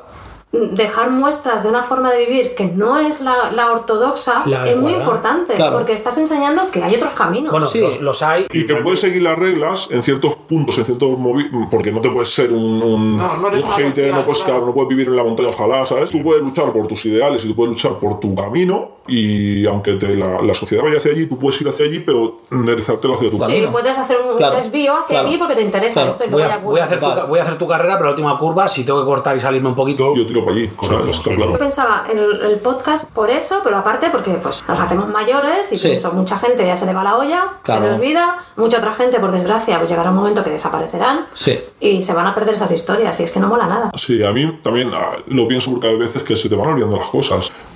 Al final, 30 años pintando trenes y son muchos trenes, muchas A lo aventuras. mejor alguien te recuerda una que tú no tienes ni en mente. ¡Ostras! A veces te olvidas de las cosas. Aunque yo te digo que tengo una memoria fotográfica en cuanto a las piezas, eso que te he dicho, el TELT, y me acuerdo de mis piezas y si veo la foto te digo cuándo fue, dónde y todo, ¿sabes? O sea que mm, tengo bastante memoria en eso. Y también de las historias y tal. Pero cada vez hay más historias. Claro. O sea, porque no para. Porque, Claro. porque añades. Claro, entonces un poco es esto, coger y plasmar en un libro algo, ¿sabes? Es decir, las imágenes están aquí, momentos de mi vida, textos escritos por mí y bueno, no sé, yo creo que es interesante. Mira, hay un texto que estoy haciendo para el libro, le gustó mucho, que es, realmente la gente tiene la necesidad de ir al cine a conocer historias, ¿vale? Y nosotros hemos vivido esas historias en primera persona. Pero haz la Claro. tuya. Imagínate la diferencia, Haz la ¿sabes? tuya, claro, haz la tuya. Tú has hecho tu historia y Claro. tienes que plasmarla para que el día de mañana no se olvide, está bien. Si lo piensas es contrario al graffiti en sí mismo porque el graffiti, todo el mundo dice el graffiti es efímero. La pieza es efímera. Los recuerdos están todavía. Pero los recuerdos tanto hasta que, te- hasta que se te Sí, olvidan. quedan, quedan más para la persona. Igualmente, si se hace algún otro episodio, el grafiti es efímero de nacimiento, ya hay corrientes que evitan que eso sea así. Yo en mi zona evito que sea No, efímero. pero lo que quiero Por decir Pero ejemplo, también mola. Yo lo veo. es un paso más porque lo hemos vivido todos, pero, Sí. Pero claro, tampoco voy a permitir a lo mejor, forma parte de graffiti, que alguien me haga una chusca encima. No, no, te- no me refiero Sí. a eso, no me refiero a eso. Bueno, esto- Ese es otro es tema. efímero, sí, pero, Ese pero porque sea efímero tú no me vas a tapar con una basura, ¿vale? A ver, Gen y sus guerras es efímero y entonces guardar memoria de todo eso y compartirla es muy importante. A eso iba mi efímero, no a que te borren las piezas. Por eso en No ese me sentido, que es el tema otras veces, es importante tanto haber sacado editados libros para con fotos y pues de la- en este caso de la Olivetti o de Plaza Lesseps o de los muros que habían, que ya quintas por delante no van a conocer porque eh, toda la, fisonomía de la ciudad ha cambiado totalmente y pues esos sitios lo, lo- lo- lo recuerdan, los conocen, los que lo vivieron y ya ni Pero más. es que más allá de las piezas, o sea, No, no, no hablo de la- piezas, de lugares, de sitios. más, de los- más allá de los lugares, las historias que ha vivido en Claro. sus sitios. Quiero decir, todo eso que ha cambiado en la ciudad, si tú no si no queda constancia de eso, solo las piezas, pero no sabes la gente lo que tenía que hacer para entrar, etcétera, pues está perdiendo una forma de hacer las cosas que ya no se hace así, porque no hace falta. Porque ahora la gente se va a los muros libres a pintar. O sea, todo eso tiene que quedar grabado. Qué suerte tenemos de tener muros libres, ¿eh? Sí, sí, cuando, Yo desde aquí, yo doy gracias, ¿eh? De verdad. No sé Eh, qué habría hecho sin, sin muros libres. Además, cuando antes se podía pintar libremente, ¿no? Bueno, es que se puede pintar libremente, quiero decir, solo tienes que moverte y buscarlo. Sí, pero me refiero a los mismos mu- muros Los libres muros de ahora, pintaban, antes se pintaban libremente. Claro. Al final es una cuestión de, de comodidad más que de. Tú puedes buscar lugares, los hay, hay que Sí. buscarlos. Lo que la gente solo se aviva cuando ve que uno ha ido y no le ha ocurrido nada. Esta es la mía y voy. No, no, a lo mejor no va así, porque ya no es un muro libre. Es tu muro, es mi muro. Yo me la he jugado, no ha habido multa, yo voy a volver a quemarlo. No vengáis a la restaquilla, como no ha pasado nada, vamos para allá. Seguro que si está escuchando gente de graffiti, lo ha escuchado y lo ha vivido un montón de gente de esto. Una de las cosas que más me gusta de ti y que, y que por eso Me dirijo. te dije de, de participar en esto es que tú siempre tienes público cuando hablas de estas cosas. Eso es como Mola. si te estuvieras dirigiendo a una persona en concreto. Claro. Y eso mola mogollón. Bueno, al final no tengo. Sí, porque hace pensar a todo el mundo, ¿no? Claro, es como si te- ¿y te ¿A quién estás se lo está diciendo, eh? claro. ¿A quién se lo está diciendo? Bueno, pero al ¿A quién final- va dirigido eso? Al final esto lo va a escuchar, aunque sean pocos, lo va a escuchar gente. Sí. Juan, Juan, que va para ti, ¿eh? Me ha ganado. Ah, ¿qué pasa, cabrón? Juan, me dé 50 euros. No. no, no. Todos los que están ahí de alguna manera, de que forma parte o están en el graffiti, o lo han vivido, con que les han robado un sitio, o lo que hablamos de lo efímero, sitios que pintan que ya no existen. Si nadie deja constancia de eso, que es lo que hablamos, Me acuerdo de una cosa que graciosa, ¿eh? y era un poco también de rollo de hater, ¿sabes? Pero me acuerdo cuando en los 90 se podían pintar todos los muros, 97, 98, por pleno, todo, que la gente se quejaba, ah, pero claro, ahora la ley del civismo no se pueden pintar muros, y claro, ¿dónde tenemos nuestro espacio? También esto es un poco, creo que, consecuencia de lo que estamos teniendo ahora, ¿no? El, el- el lado opuesto, no, vamos a luchar por daros muros para que podáis expresaros. Cuando pasó todo esto, que empezaron a prohibir el tema de, de- de los muros, nosotros que hacíamos graffiti en trenes decíamos, la diferencia es que antes corríamos unos pocos y ahora corréis todos, Claro. ¿no? Sí, pero y de hecho lo que pasó también es que se vio quién tenía ganas de pintar y Exacto, y lo dejó. la gente que tenía ganas de pintar se buscó la vida igual Sí. y se Y arriesgaba. muchos lo dejaron, ¿eh? muchos Pues lo muchos lo dejaron. Aquí es donde vamos con, con este tema ahora de, pues, hablamos de los muros libres que comentaba Caray. Tienes ese montón de opciones que antes era todo lo contrario. O sea, hemos pasado de un no rotundo Sí, sí, sí. a muchos sí. Sí, Claro. sí, sí, sí, sí, sí. Sí, en todas partes sí. Pero la pregunta es: ¿y toda esta gente eh, no, no tiene. ¿Lo harían si no fuese tan fácil? Aquí No. voy. Seguro que no. Seguro que no. No, porque si eso tuvieran que correr, No, ¿sabes por qué? aventura no creo ¿Sabes por qué? Porque solo están por el jodido dinero. ¿Cómo gusta el dinero, eh? Sí. Madre mía. Bueno, a- no, no todo será por el dinero, ¿eh? Habrá gente que le guste hacerlo, pero que no, no necesite... Si tienes inquietud, tienes la necesidad de buscarte un callejón, una vía, un polígono, una tapia, donde sea. Si eres un Buscas- de sí. si tienes que comer, harás lo posible por... Si no tienes para comer, harás lo posible por comer, Claro. ¿sí o no? Por eso yo ya tengo, pero por eso ya diferencio y tengo un trabajo y trabajo por dinero. Eh, Juan, te lo está diciendo a ti otra vez. Esa es la diferencia. Juan. Ya trabajo por dinero, graffiti no tiene nada que ver con eso. A menos que tanto que hubiese un Juan que se lo tomara como que... Eh, escriba. ahora le suena el teléfono. Escúchame. Oye, es que habrá algún Juan escuchando seguro. sea. Sí, sí, pero un Juan que te conozca, que tenga beef contigo, aunque Ya sea en estos años... Yo, no- yo no tengo bis con nadie. Espérate, no, no, él contigo. da igual a colega, da igual. Ahí queda. Exacto, hay alguien ahí que está diciendo, esto va por mí, este cabrón que está diciendo aquí en público. Pero si yo, al final, eras tú la al final es Un más, saludo para Juan de Samboy. si al final es más, es más papel que no. Sí, sí. Sí, mentira. ya no lo arreglas, lo siento. Ya no lo arreglas, Juan está ya enfadado contigo. Qué hombre. Juan es un fenómeno. Juan, fenómeno. Juan le da dos pinceles y una pintura plástica. Madre mía. Y hace un miró ahí de... Bueno, el tema, que si no nos ponemos Venga. haters y no esto. Y nos habíamos quedado en, en la, en la Jam del 94. Sí, es verdad. Joder. Sí, es Vamos que lentos, ¿eh? vamos- Lentos y- no, claro, Sí. que va fluyendo, Sí, está bien. muy bien. Yo creo que está guay. Sí, sí, esto no es un- eh, sin guion. Esto. Claro.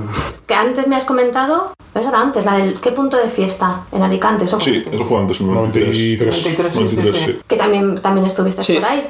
No estaba invitado, pero fuimos con, con, bueno, con Mike, con Cesak y con, con Strax. Estuvimos allí, pintamos, estuvimos en la fiesta, que fue increíble.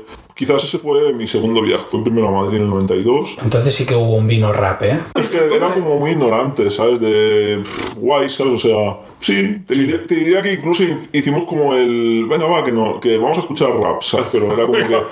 Sí, pero como que no era. Vamos con nosotros. Joder, allí estabas escuchando todo el día que si Paco de Lucía y que tal, pues imagínate. Hombre, pues muy bien, ¿eh? Sí, no, no, a ver, mm, sí, lo que pasa es que todo el día, todas horas. Ya, claro, pero como cualquier cosa todo el día está. Sí, sí. Esa fiesta fue la primera mítica antes que la otra. Sí. Antes que la de Barcelona. fue... Sí. No, pero aparte porque también reunía muchísima gente. Cierto que casi todo el mundo era, era nacional, Hmm. pero también estaba. Fue gente de fuera. Estuvo. Nova de Valencia también Sí, pero estaba. Fueron, eh, no sé si estuvo gente de Francia y de París, bajaron también, ¿no? Exacto. Puede ser. El John Wayne, el que John estaba. Ah, John es verdad. Exacto, Sí. ¿ves? Sí, sí, Juan sí. y los de los que Shark, venían- los que venían Shark también. Sí, los que, los que venían mucho a la lona también los de Shark, sí. Los de Max. Ah, también, sí, sí, es verdad. El Claro Juan, sí. Esa fue como El la. Juan. Juan. Mira, Juan. ¿Ves cómo había un Juan? Sí, pero un poco la, la historia de ese, de ese evento fue el viaje, ¿sabes? Que me acuerdo que cogimos un tren, nos tiramos seis horas en tren, liándola en el tren, dibujando con un montón de. toda la gente que venía de Barcelona en el mismo tren. Bueno, claro, era la aventura. Esta fue la primera aventura con trenes, ¿sabes? Claro. De decir, venga, vamos a, a Alicante, vamos a ver el festival. Fue la primer, el primer o segundo viaje así un poco más fuera de Barcelona y más independiente. O sea, el primero fue a Madrid, ¿has El primero fue a Madrid, sí. ¿Que fuiste cuándo? Pues esto sí, 92 así. Y también fue un poco, un poco aventura, ¿sabes? Eh, mi hermano, su pareja, que sigue siendo su pareja a día de hoy, su hermano se había, le había dejado la novia, tenía, tenía carnet de coche, tenía 18 años y lo, estaba en plena depresión y lo convencimos para hacer una aventura. Y el tío aún a día de hoy lo recuerda como si fuera la aventura de su vida, lo- sí, sí. ¿Te acuerdas cuando fuimos a Madrid en coche? Sí, sí, claro. Y fuimos a ver a, en la época esa, pues a ver piezas del Coas, de, del SEM, de, de Z, darnos una vuelta por, por Móstoles, por Alcorcón, saber las piezas en la calle. Claro, un poco cuando veíamos los fanzines de, de Game Over y anteriores y tal, pues Viaje iniciático total. Claro, del sutil, pues veíamos todos los fanzines y hostia, claro, pues, y estaban allí las piezas, además, es que veías el fanzine y al cabo de un año estaban allí las piezas. Sí, sí. Y era guapo, ¿sabes? Bueno, me acuerdo eso, que fuimos en coche, sin hotel ni nada, tiramos a dormir en un, en un campo, intentando pintar un tren por la noche, marronazo en Móstoles, ¿sabes? O sea, bueno, lo que, todo lo que puede pasar, ¿sabes? Y esto era la aventura. sí, ¿Y sí. conocisteis a alguien ahí o fuisteis solos? Fuimos solos a la aventura, bastante a la aventura. Sí que el último día conocimos a Deno y a Bunny, que fue cuando nos conocimos. Estuvimos con ellos, nos llegamos a pintamos alguna, algo en la calle y eso, pero fue el primer, la primera vez que nos conocimos y tal, y luego ya nos hemos ido viendo. Y, pero sí, fue como casualidad, que nos encontramos en Colada y bueno. Tú y las casualidades, a lo mejor título así el, Sí, al final El título ya ha salido antes, ¿eh? el este.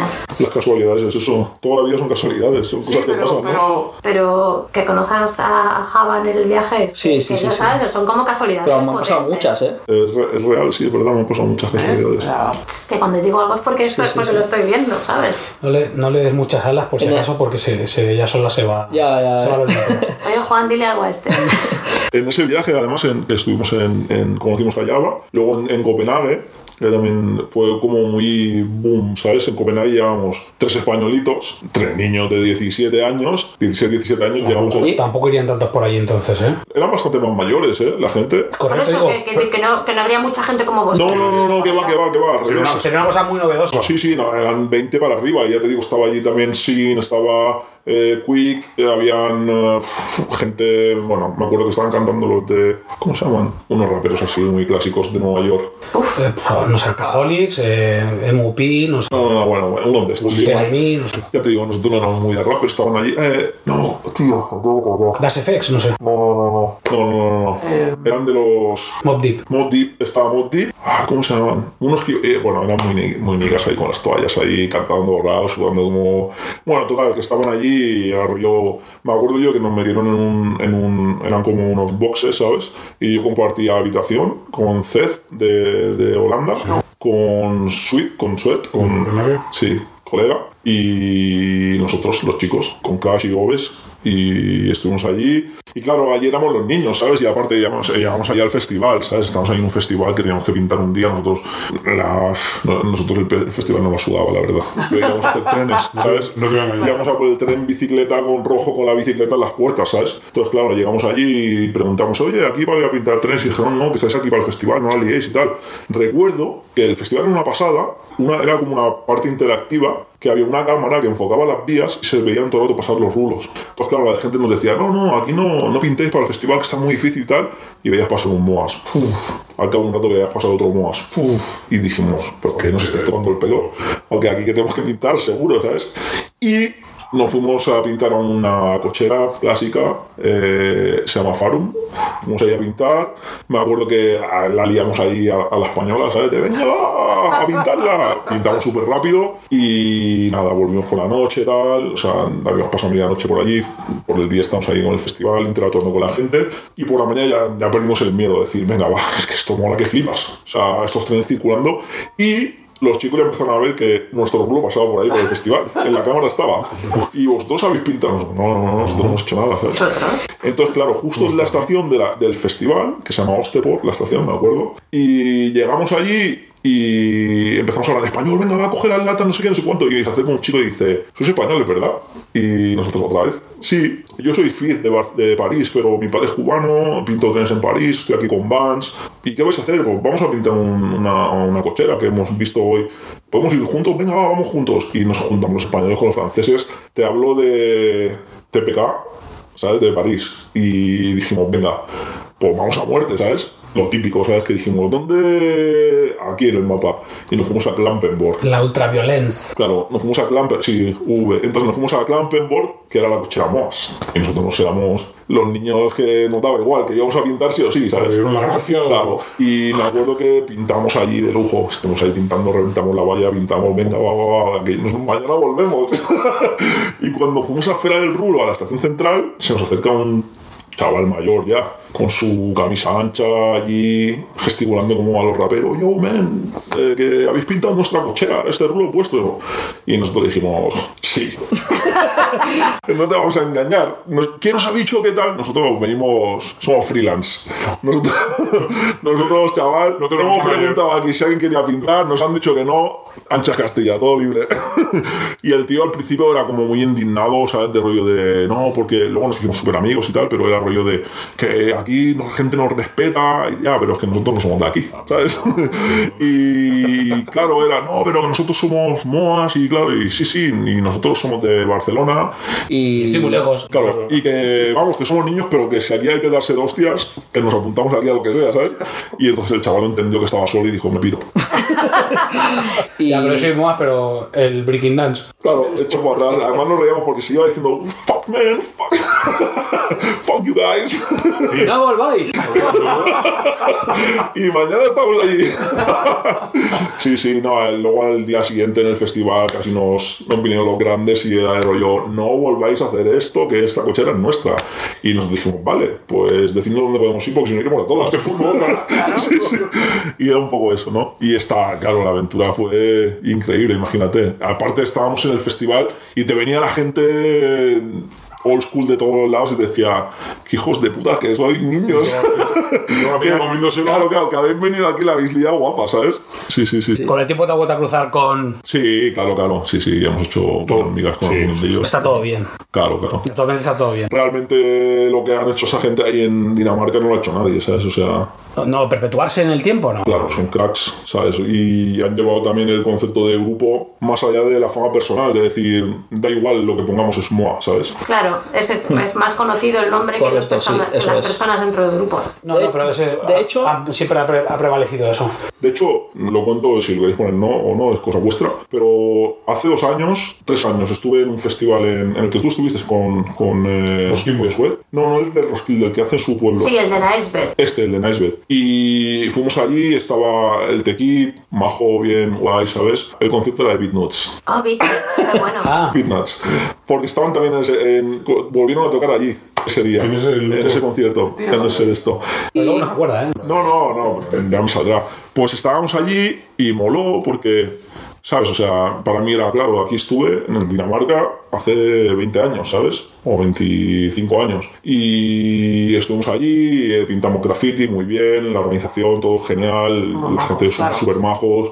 eh, bueno, y me sorprendió porque ese día estuvo Teki, te explicaba, bueno, Teki, ya sabéis, va viajando, va explicando cosas, va contando su versión de, de- del graffiti y tal, y bueno, en ese yo estuve, estuve atendiendo, escuchando tal, y explicó, bueno, que claro, que cuando llegó a Europa, en Berlín, empezaron a hacer el estilo Teki, ¿sabes? Que sí, que bueno, desarrollaron el estilo, ¿sabes? O sea, sí, sí. llegaron a otro más allá, ¿sabes? Es correcto. Es correcto, ¿vale? Pero claro, él le explicaba de que, claro, porque yo empezaba a pintar trenes en Nueva York y yo estuve cinco años súper activo, pinté unos 100 trenes, ¿sabes? Claro, es su película, la, la película que ellos han vivido. Y yo les hice una pregunta, y le- porque claro, le- el- lo veía muy pretencioso. Dejaban interactuar. Que- Sí, sí, sí, sí. Y, y guay, yo había estado pintando la de él y hablábamos y él habla español y tal, y de puta madre, y se lo dije.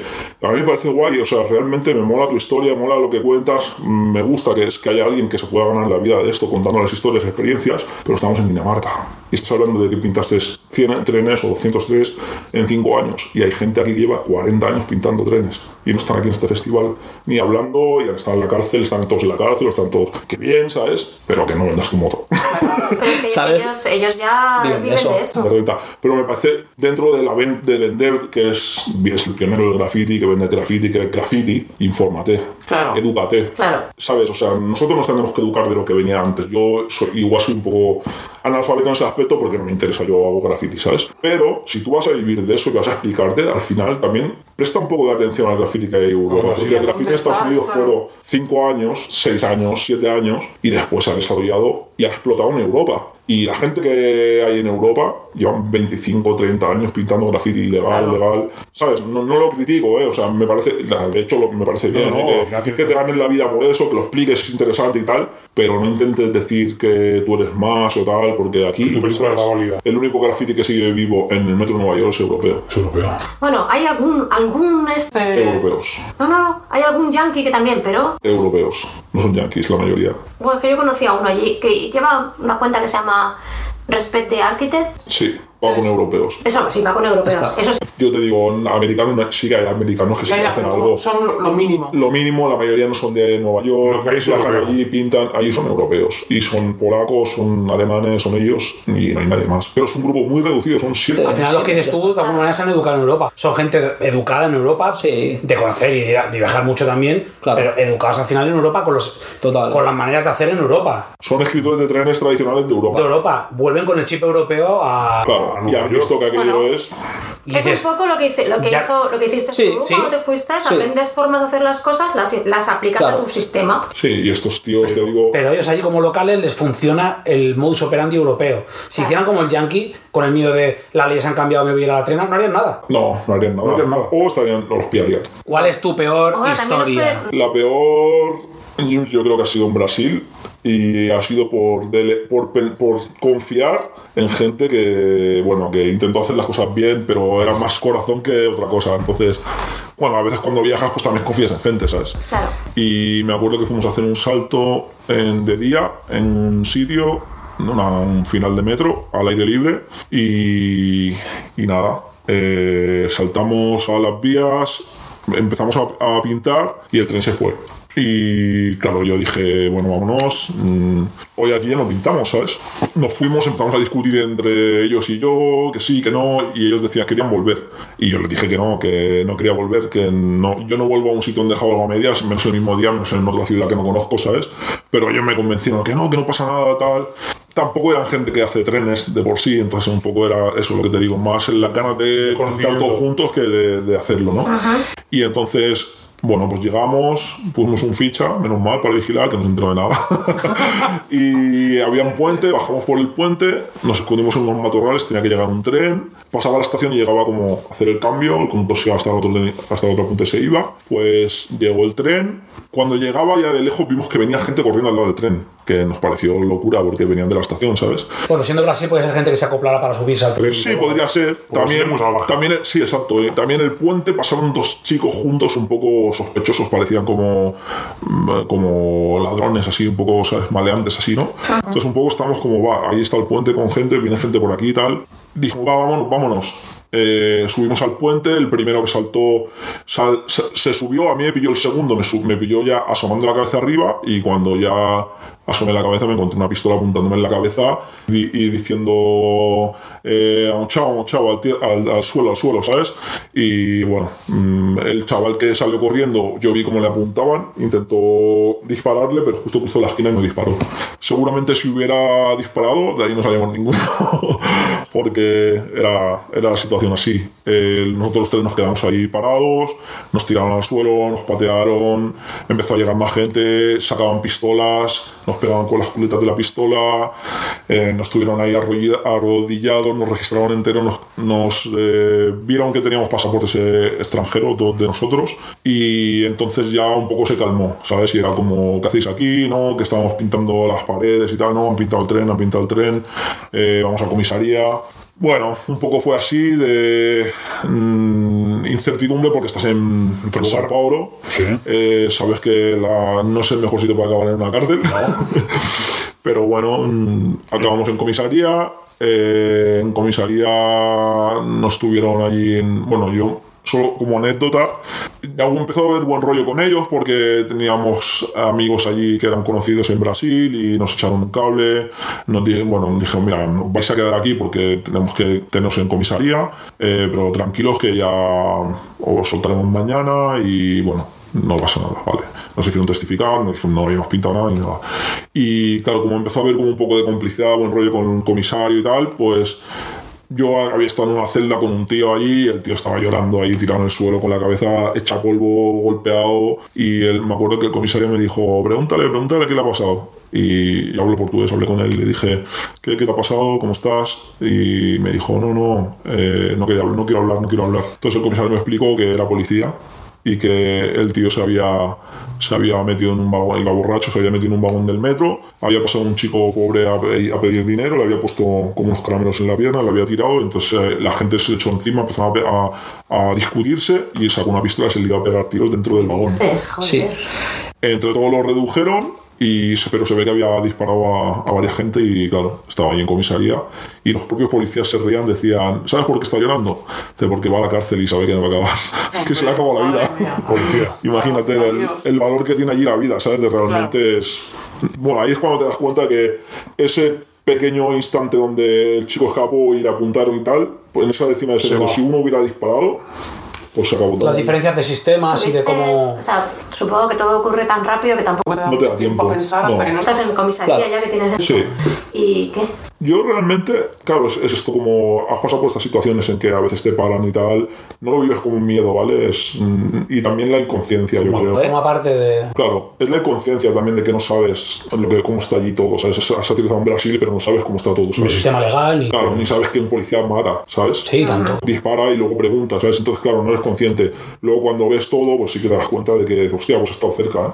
Pero no, no, no sientes miedo. En la comisaría también es- has estado en comisaría, sabes cómo funciona, también sabes cómo defenderte, con qué decir, lo que no, ¿sabes? Y no, no, no fue un problema, pero sí que ves eso de que tu vida ha podido cambiar en un segundo, ¿sabes? Sí, sí. ves. Se cambia de golpe. Entonces te das cuenta de que tienes suerte, dices. Exacto.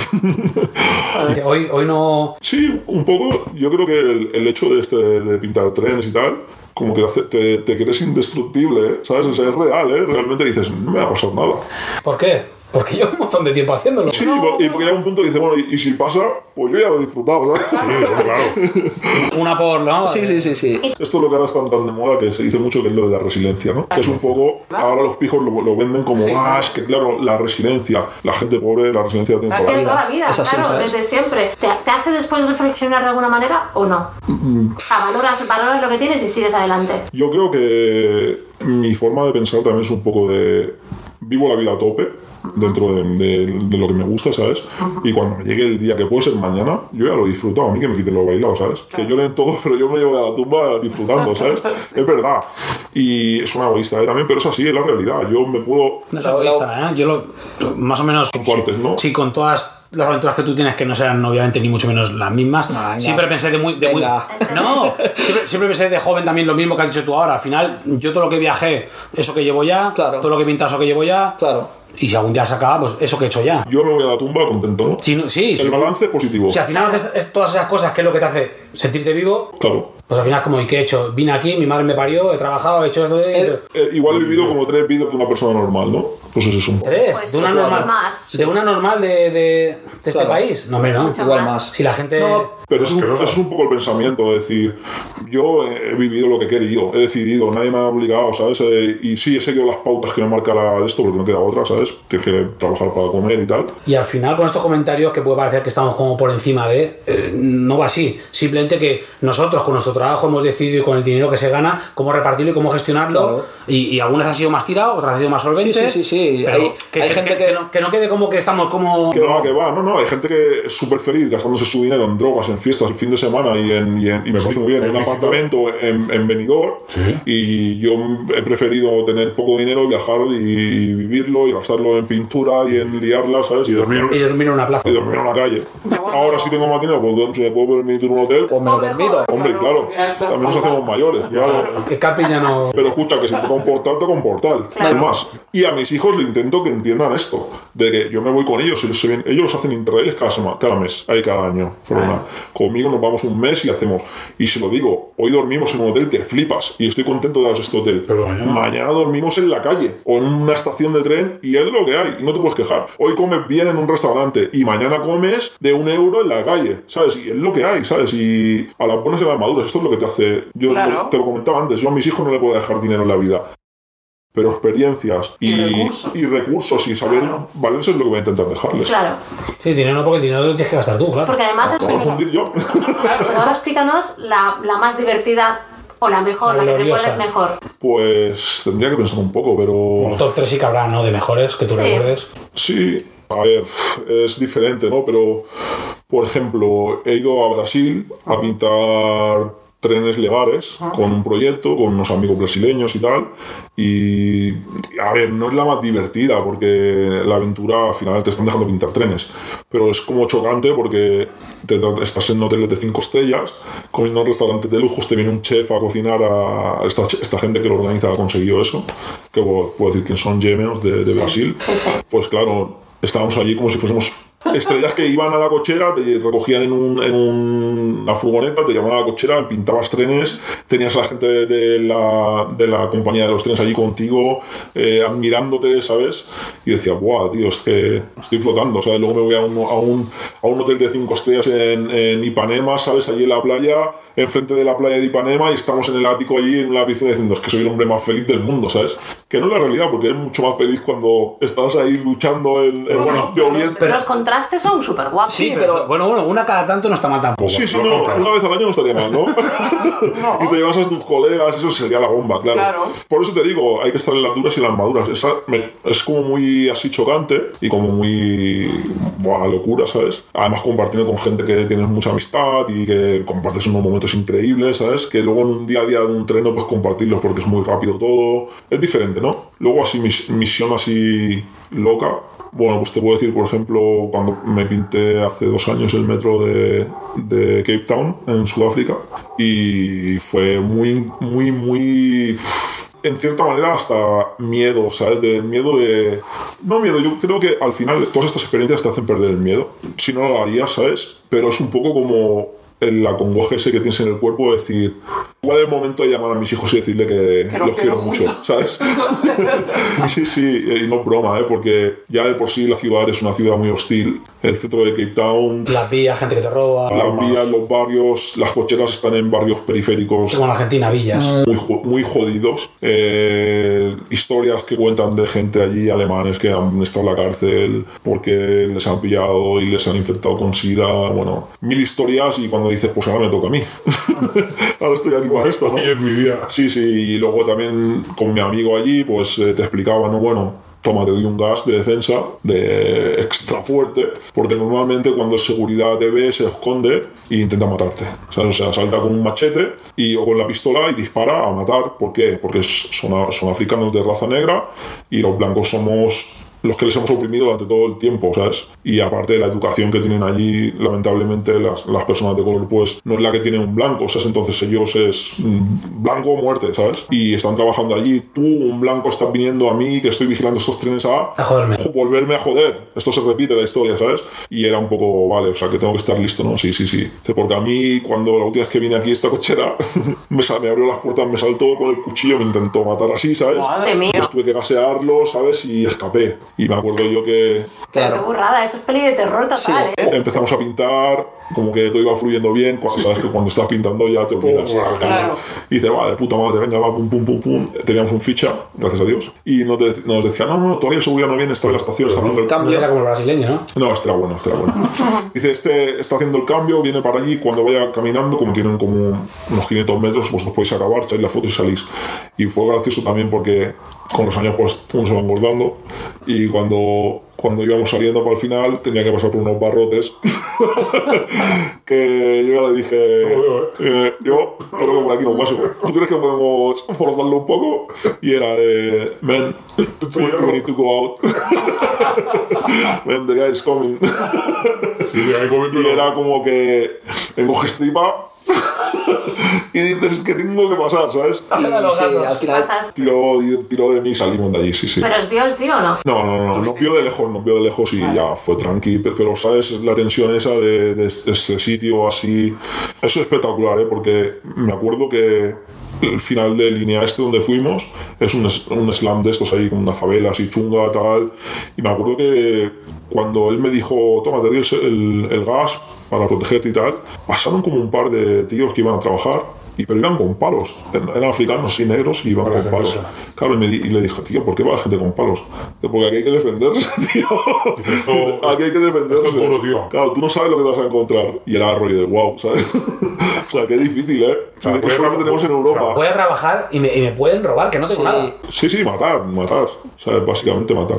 Y te chocaba porque en otras cocheras que fuimos a ver al día siguiente, en Simonstown, que está al otro lado, la parte más pija, pues veías la cochera al lado de la playa. O sea, al lado de la playa me refiero Otra película. la cochera al lado de la playa, seguridad igual, no se podía pintar, evidentemente, pero con pingüinos ahí en la playa, ¿sabes? Que era de rollo, wow, ¿sabes? O sea, ¿cómo me choca esto, ¿sabes? O sea, Claro. Claro, y luego, y él, claro, si quieres pintar, no vas a pintar al sitio guapo.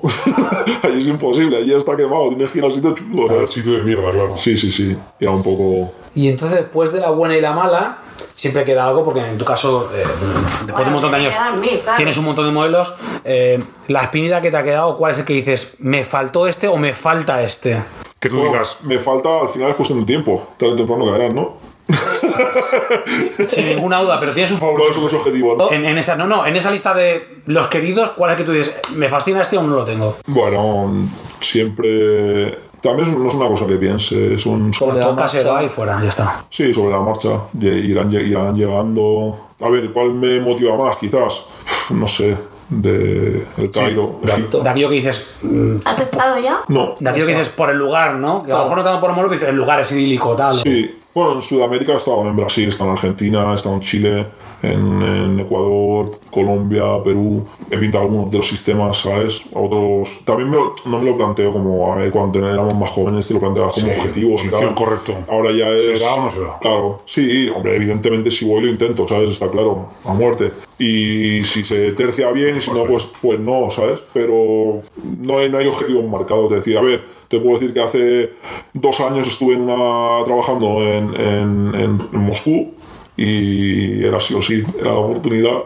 Y bueno, Tiene que pasar. Claro, o sea, estaba en una feria, trabajando en una feria, y bueno, pues una de las noches me escapé, fuimos a pintar el metro, me lo pinté, pasé toda la noche en la nieve, pasando los chungos, subí en un tejado porque la seguridad está dando vueltas, no pude salir durante, pinté 10 minutos y no pude salir durante horas de la cochera. No, esto es un clásico. Y al final, al día siguiente, o sea, me dio tiempo justo de llegar a la feria a las 7 de la mañana el primero y abrir el stand y currar.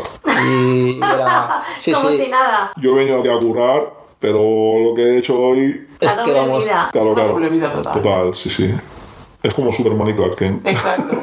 Es guapo, ¿no? Y el Sí, sí. Teniendo en cuenta eso, que eh, dentro de, de la situación esta, ¿no? Que has dicho ahora, del frío y tal, nos has contado la experiencia más, más divertida, la experiencia más jodida, pero luego en cuanto a cosas físicas, porque es lo que hablábamos antes, es mucha inversión de tiempo Sí. para la cantidad de tiempo que vas a pintar realmente. Sí. Entonces, has debido pasar canutas en algunos momentos. Muchas, claro. Sobre todo fugas cuando tienes que correr, te acuerdas de todo. Dices, venga, esta va a ser la última vez.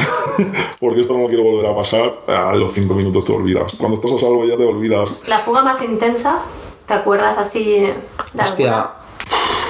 Pues he tenido jodidas. Lo que pasa es que también te, creo que intentamos hacerlo bien y minimizar a la hora de pintar, cómo hacerlo y tal, minimizar los peligros para intentar que cada vez sean menos, porque también hacemos mayores Claro. y tus mm, cualidades son más bajas, entonces tienes que saber No, dónde llegas, claro. para- Pero sí, físicamente, bueno, no sé. Alguna vez he salido de alguna cochera reventado de clavarme con espinos, ¿sabes? Todo el cuerpo. Bueno, me acuerdo una vez que fui a trabajar con toda la cara llena de, de arañazos de los espinos y el cuerpo igual lleno de moratones porque había saltado una, intentó saltar una, una valla un jurado detrás mío y venga, como sea. Sí, sí. Y cae por un precipicio, ¿eh? cosas de estas, ¿sabes? De rollo de... Cosas de estas Pero nunca daño daño, ¿no? habituales. Sí, sí, reventado, ¿eh? De rollo de... Sí, pero me refiero pierna hecho, rota, bueno, brazo roto, no, no. nunca. No, brazo roto, pierna rota, no. no, Tú tampoco has parado, desde que empezaste a pintar no has parado nunca. no. Durante, desde el 90, digamos que el 90, 91, yo, pf, 90 no lo considero graffiti porque eran tags y 92 Dibujar y es tu primer vagón, dices. 92 mi primer vagón fue cuando lo considero que he estado sin parar. Y, a ver, sin parar. Sí que en el 2003 tuve un periodo de dos meses que no, pin- no estuve muy activo porque mm, acabé una relación y lo pasé un poco mal y tal. Pero alto, estamos hablando de dos meses, Dos ¿eh? meses. Dos meses, sí. Dos meses. Dos meses. No es nada. Bueno, Oh, para Es mí mucho. eterno. No sé, no sé, es mucho. Y de hecho, te digo, est- estuve dos meses que no estuve activo, pero que como venían extranjeros, amigos, y era de rollo, os llevo a pintar. O sea, no estabas activo de pintar. No quería pintar porque estaba pasándolo mal, pero les llevaba a las cocheras, les vigilaba, entraba con ellos ahí con toda la pena ahí al lado de yo, explicándole mi vida, ¿sabes? De me dijo mi novia, ¿sabes? Tú, tú dale. Y los pavos decían, tú sí, sí, tú vigila. Y seguían pintando, ¿sabes? Pero era un poco así. Y tú, hijo de puta, estoy haciendo de ficha. Sí, sí, sí. Fueron dos meses porque además me acuerdo que esto fue abril y me, a los dos meses me fui a Interrail. Rollo- Eres un chico que se recupera rápido. Sí, no, hay cosas que. A ver, creo que el- todos los que hemos hecho graffiti, creo que hemos sacrificado una parte muy grande de nuestra vida. Sí. Eh, este es el graffiti, ¿sabes? El real graffiti, no el pintar muritos y el. Muritos, a ver. Sí, sí, te entiendo, ¿no? Son, prior- son prioridades en la vida. Yo creo que nosotros tenemos un hobby muy, muy fuerte. Que te engancha mucho. Y, nadie, si no lo comparte una pareja, no lo entiende. Pero al final tampoco, la palabra tampoco es hobby, no es un hobby ya. No, no es un hobby. Dejó de serlo. eso. La vida de un escritor de graffiti, escritor, escritora de graffiti es muy dura y de la pareja que está al lado es durísima, ¿sabes? O sea, porque somos egoístas, porque somos... Eh, momento sí. por- yo siempre lo he tenido claro, para mí por encima de mi pareja incluso está el graffiti. Porque la pareja te puede dejar y el graffiti está allí siempre. contigo siempre. Es así. Estoy de acuerdo contigo. Es así, Ah, Es uno, es uno de los temas parte tuya de todo el mundo. Lo único que está por encima del graffiti son mis hijos. Lo siento, pero es así. Y aún así, pues lo hemos llevado bien. lo han entendido bien. Sí. No, pero. Forma parte de- del paquete. Es parte de tu vida. Al final estamos hablando de 30 años. O sea, es más de dos tercios de mi vida haciendo graffiti. Exacto. Es más que tu propia vida laboral porque empezaste antes de trabajar. Total. Entonces, Es como si trabajo es importante y yo estoy antes en esto. Entonces, Sí, es algo que está es intrínseco a ti. ¿cómo Es, cómo se lo explicas? Porque alguien te puede decir, ya, pero ¿y qué? Pero no deja de ser, sí, sí, lo que tú quieras, pero que llevo haciéndolo antes de conocerte, antes de trabajar. sí, que alguien venga y te diga que dejes algo que es una parte de tu vida, al final va a acabar mal esa relación porque no vas a dejarlo. esa parte de ti saldrá tarde o temprano. Claro. O sea, es que no hay, no hay vuelta, ¿sabes? Es así. Por eso te digo que al final está en encontrar una pareja que no entienda, tengas el equilibrio, también tú madurar y ver que No tienes una persona ceder. al lado y hay que cuidarla, hay que ceder y, y que si no, pues no pasa nada. Claro. Cada uno puede tirar por su lado final y. Debe ser eso, es un, un- una balanza, Sí. una balanza eterna. Sí, lo que hablamos al principio, al final tienes un balance entre la estabilidad de...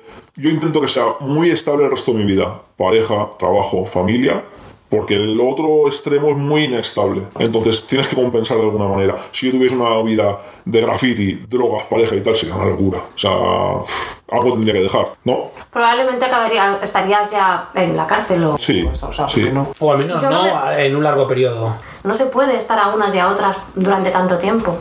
No puedes. Claro, imagínate, yo, mi, yo nunca he tomado drogas ni nada, y he sido súper deportista y tal, pero con mi concepto de graffiti en trenes era... No puede ir con- No puede ir ligado a la droga porque Claro. no controlas tú la Claro, situación y tú tienes que controlar el 100% de la Exacto, situación. exacto. Porque aún así hay cosas que pasan de repente que te, se te jode todo. Pero sabes que hubo un tiempo en el que sí que iban de la mano, tanto. Total, pero mm, es que no era lo que No- yo no era tu. No. Y de hecho he dejado de ir gen- con gente por ese tema, no porque tomen drogas, sino porque esto es serio. Bueno, pero eso salpicaba a la acción. Claro, porque es serio, porque yo no quiero que me pillen, quiero seguir haciendo esto mucho tiempo, ¿sabes? Entonces, si tú vas a venir este rato y porque tú estás con la caraja me, me vas a picar, Claro. lo que va a pasar es que tú no vas a venir más. Es un poco la idea. Pues no sé cómo lo veis, pero yo creo que hemos hablado muy bien y muy esto. No sé Sí. si quieres contar. Ah, lo del libro, a lo mejor. Sí, pues si quieres, bueno. Bueno, un poco la idea es eso, hacer un libro para, para mm, no, ni para llegar a, a la gente, ni para... ah, Bueno, la idea principal no es llegar a la gente, mostrar lo que hago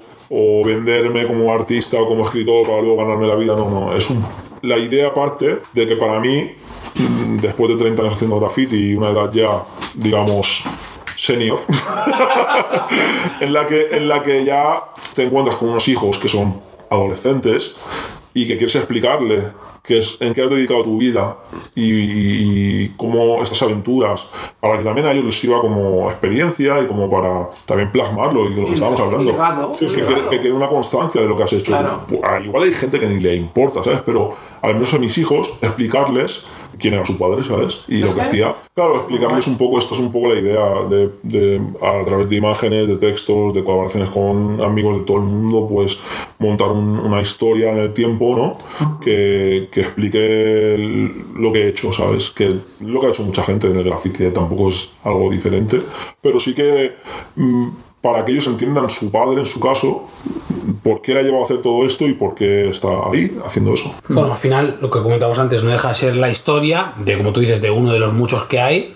Así te quieres decir Sí. tú, eh, pieza clave al final de la, de la escena Sí. nacional en, en- en cuanto al tema de, de pintar sobre ese lienzo con ruedas, sobre trenes. Qué, qué radiofónico eres, casi. Sí, ¿eh? Qué grande. Pero bueno, está, está bien al final dejar, como él dice, ese, ese legado, ¿no? Porque aunque haya muchos, ¿qué puede ser al final? Si, lo- si, si haces toda una unión de toda la gente que se dedica a esto en el mundo, un millón, dos millones de escritores de graffiti, ¿cuánta gente normal hay en el mundo? ¿50 millones? Bueno, pues uno de los dos millones, correcto, pero ¿cuánta gente hay Sí. que no va a dejar ni un legado ni va a contar nada así- porque su vida ha sido veranear en Formentera y comer barbacoa los domingos? Claro. Sí, sí, sí. No, y yo creo que tiene mucho valor, tendrá mucho valor en el futuro cuando nosotros, todos nosotros plasmamos esto, hacemos libros, hacemos historia, porque el- la vida está cambiando, el mundo está cambiando. Mi- mis hijos ahora mismo no tienen poder para poder concentrarse en algo, en un hobby, dedicarle tanto tiempo a la que la, la juventud de hoy en día quieren cosas inmediatas. Exacto. Y si me canso de esto voy a otra cosa porque lo puedo hacer.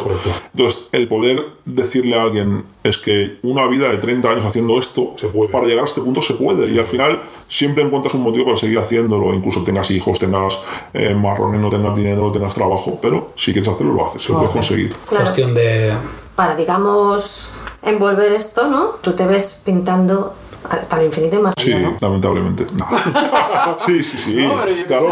Es que yo creo que, sobre todo cuando pasan cosas estas como las pandemias y todas estas historias y, problemas y tal, lo único que te. un fracaso eh, con la pareja o, o que tus hijos han hecho mayores y te das cuenta de, hostia, yo hacía algo en la vida, ¿no? Pues es un poco el- lo, que, lo que más aprecias el graffiti y, y esto, ¿no? Que te une con gente, que te une, que creas estos vínculos con gente muy, muy, muy directos, muy, muy, unos lazos muy, muy grandes, ¿no? Sí. Pues esto es lo que no puedes perder. ¿Cómo lo vas a perder? Sí, Ya, esto. ya, pero es que estamos, o sea, estamos hablando de que probablemente tú seas de la generación. A, a lo mejor hay una generación de escritores más mayores que tú que siguen activos en trenes, pero estás entre la primera y la segunda que están activos y ya tenemos una edad. Sí, los hay, ¿eh? Bueno, yo, la, la verdad es que lo bueno es que he coincidido con todas las generaciones desde que yo empecé a nivel internacional porque he estado viajando todo el tiempo.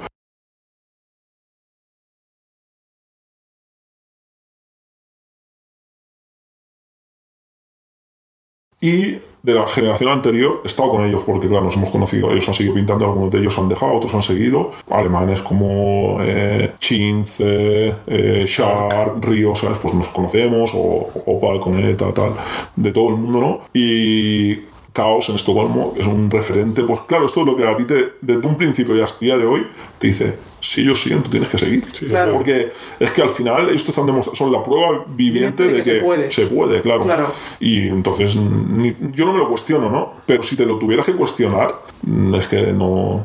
No, porque va a dejarlo al final... eh, No, pero no, o sea, no me refiero en plan de ya no me va a gustar. No hablo de eso. Evidentemente está demostrado que ya le gusta para siempre. Yo- yo- pero me refiero físicamente, Sí. claro. Lo físico, yo por ejemplo, yo hablo con alguno, por ejemplo con, con Shark hace nada, hace unos días y me decía, "Guau, es que estuve en Berlín y mis rodillas ya no son como las de antes. Y yo, venga, va, pero es que, no, es que ya tengo casi 60 años. Claro, es que Ya, claro. pasada. Y es- 60 años, pero es que se hace vagones enteros. Sí, sí, Ya, sí. pero sí, 60 sí. años. Son- 60 años es un jabalí, ¿sabes? O sea, Sí, sí, años que, Pero- que me hago mi, mi Pero, pero- no. ah, sí, pero es verdad porque te dice, y tú lo empezarás a notar, y tú te das cuenta que algo lo notas. Hay dos, o sea, una cosa es la parte física y la otra la parte mental. Mentalmente no puedes dejarlo. Por supuesto. O sea, no vas, si tú pudieras, serías joven toda tu vida para pintar, ¿sabes? Claro. Físicamente, pues seguramente no podré llevar el nivel que llevo a día de hoy o que llevo hasta hace, esto, hasta hace de la pandemia o que seguimos haciendo. Pues bueno, tengo una ganas de arrancar a tope ya, que puedo viajar ahora y tal para, para poder hacer, o sea que hasta donde el cuerpo me diga se acabó, sí que es verdad que, bueno, también en esto he aprendido bastante de ti, María, el tema de máscara y todo, ¿sabes? Sí, sí, sí, Yo nunca la he usado y ahora empiezo a usarla y tal, porque llega un punto en que dices, ¿sabes? La necesito, ¿sabes? Claro, yo la, yo la uso, aparte de porque me dijeron tal, es que yo quiero pintar Más tiempo. todo el tiempo Claro, que pueda. claro, claro, claro. Entonces, ¿qué necesito para seguir pintando años y años? ¿Máscara? Pues me pongo máscara. Es que esa es la ¿Llevo guantes? Pues me pongo guantes. Esa es la actitud en todo, es decir, para seguir pintando toda la vida que tengo que hacer las cosas bien, intentar no correr, intentar vigilar bien, intentar usar máscara, intentar no dejar huellas, intentar, ¿sabes? Pues esto es lo que Ya, cada vez vas incorporando más cosas para que se haga. Claro. Pero con esta premisa, ¿qué necesitamos todos para seguir viviendo mejor? ¿Matar políticos? Porque no lo hacemos. Claro, ¿cómo, cómo vamos a olvidar aca- eso? acabar con el que te aplasta. Acabar con ellos, sí. Sí. ¿Cómo, ¿Cómo se nos ha podido olvidar No, porque ese factor? a mí se me ocurrió ahora porque les he escuchado, me, me ha encantado, ¿no? Pero he pensado, joder, pero ya no solo para con el graffiti, para con la vida en general. Hay alguien que te oprime, Bueno, acaba con él. Bueno, pues entonces no podemos dejar de Sí. lado banqueros, no Yo- podemos dejar... Sí, la grúa, correos, cu- cu- cualquier cosa que te hace vida imposible, claro, sin duda. Estábamos en algo.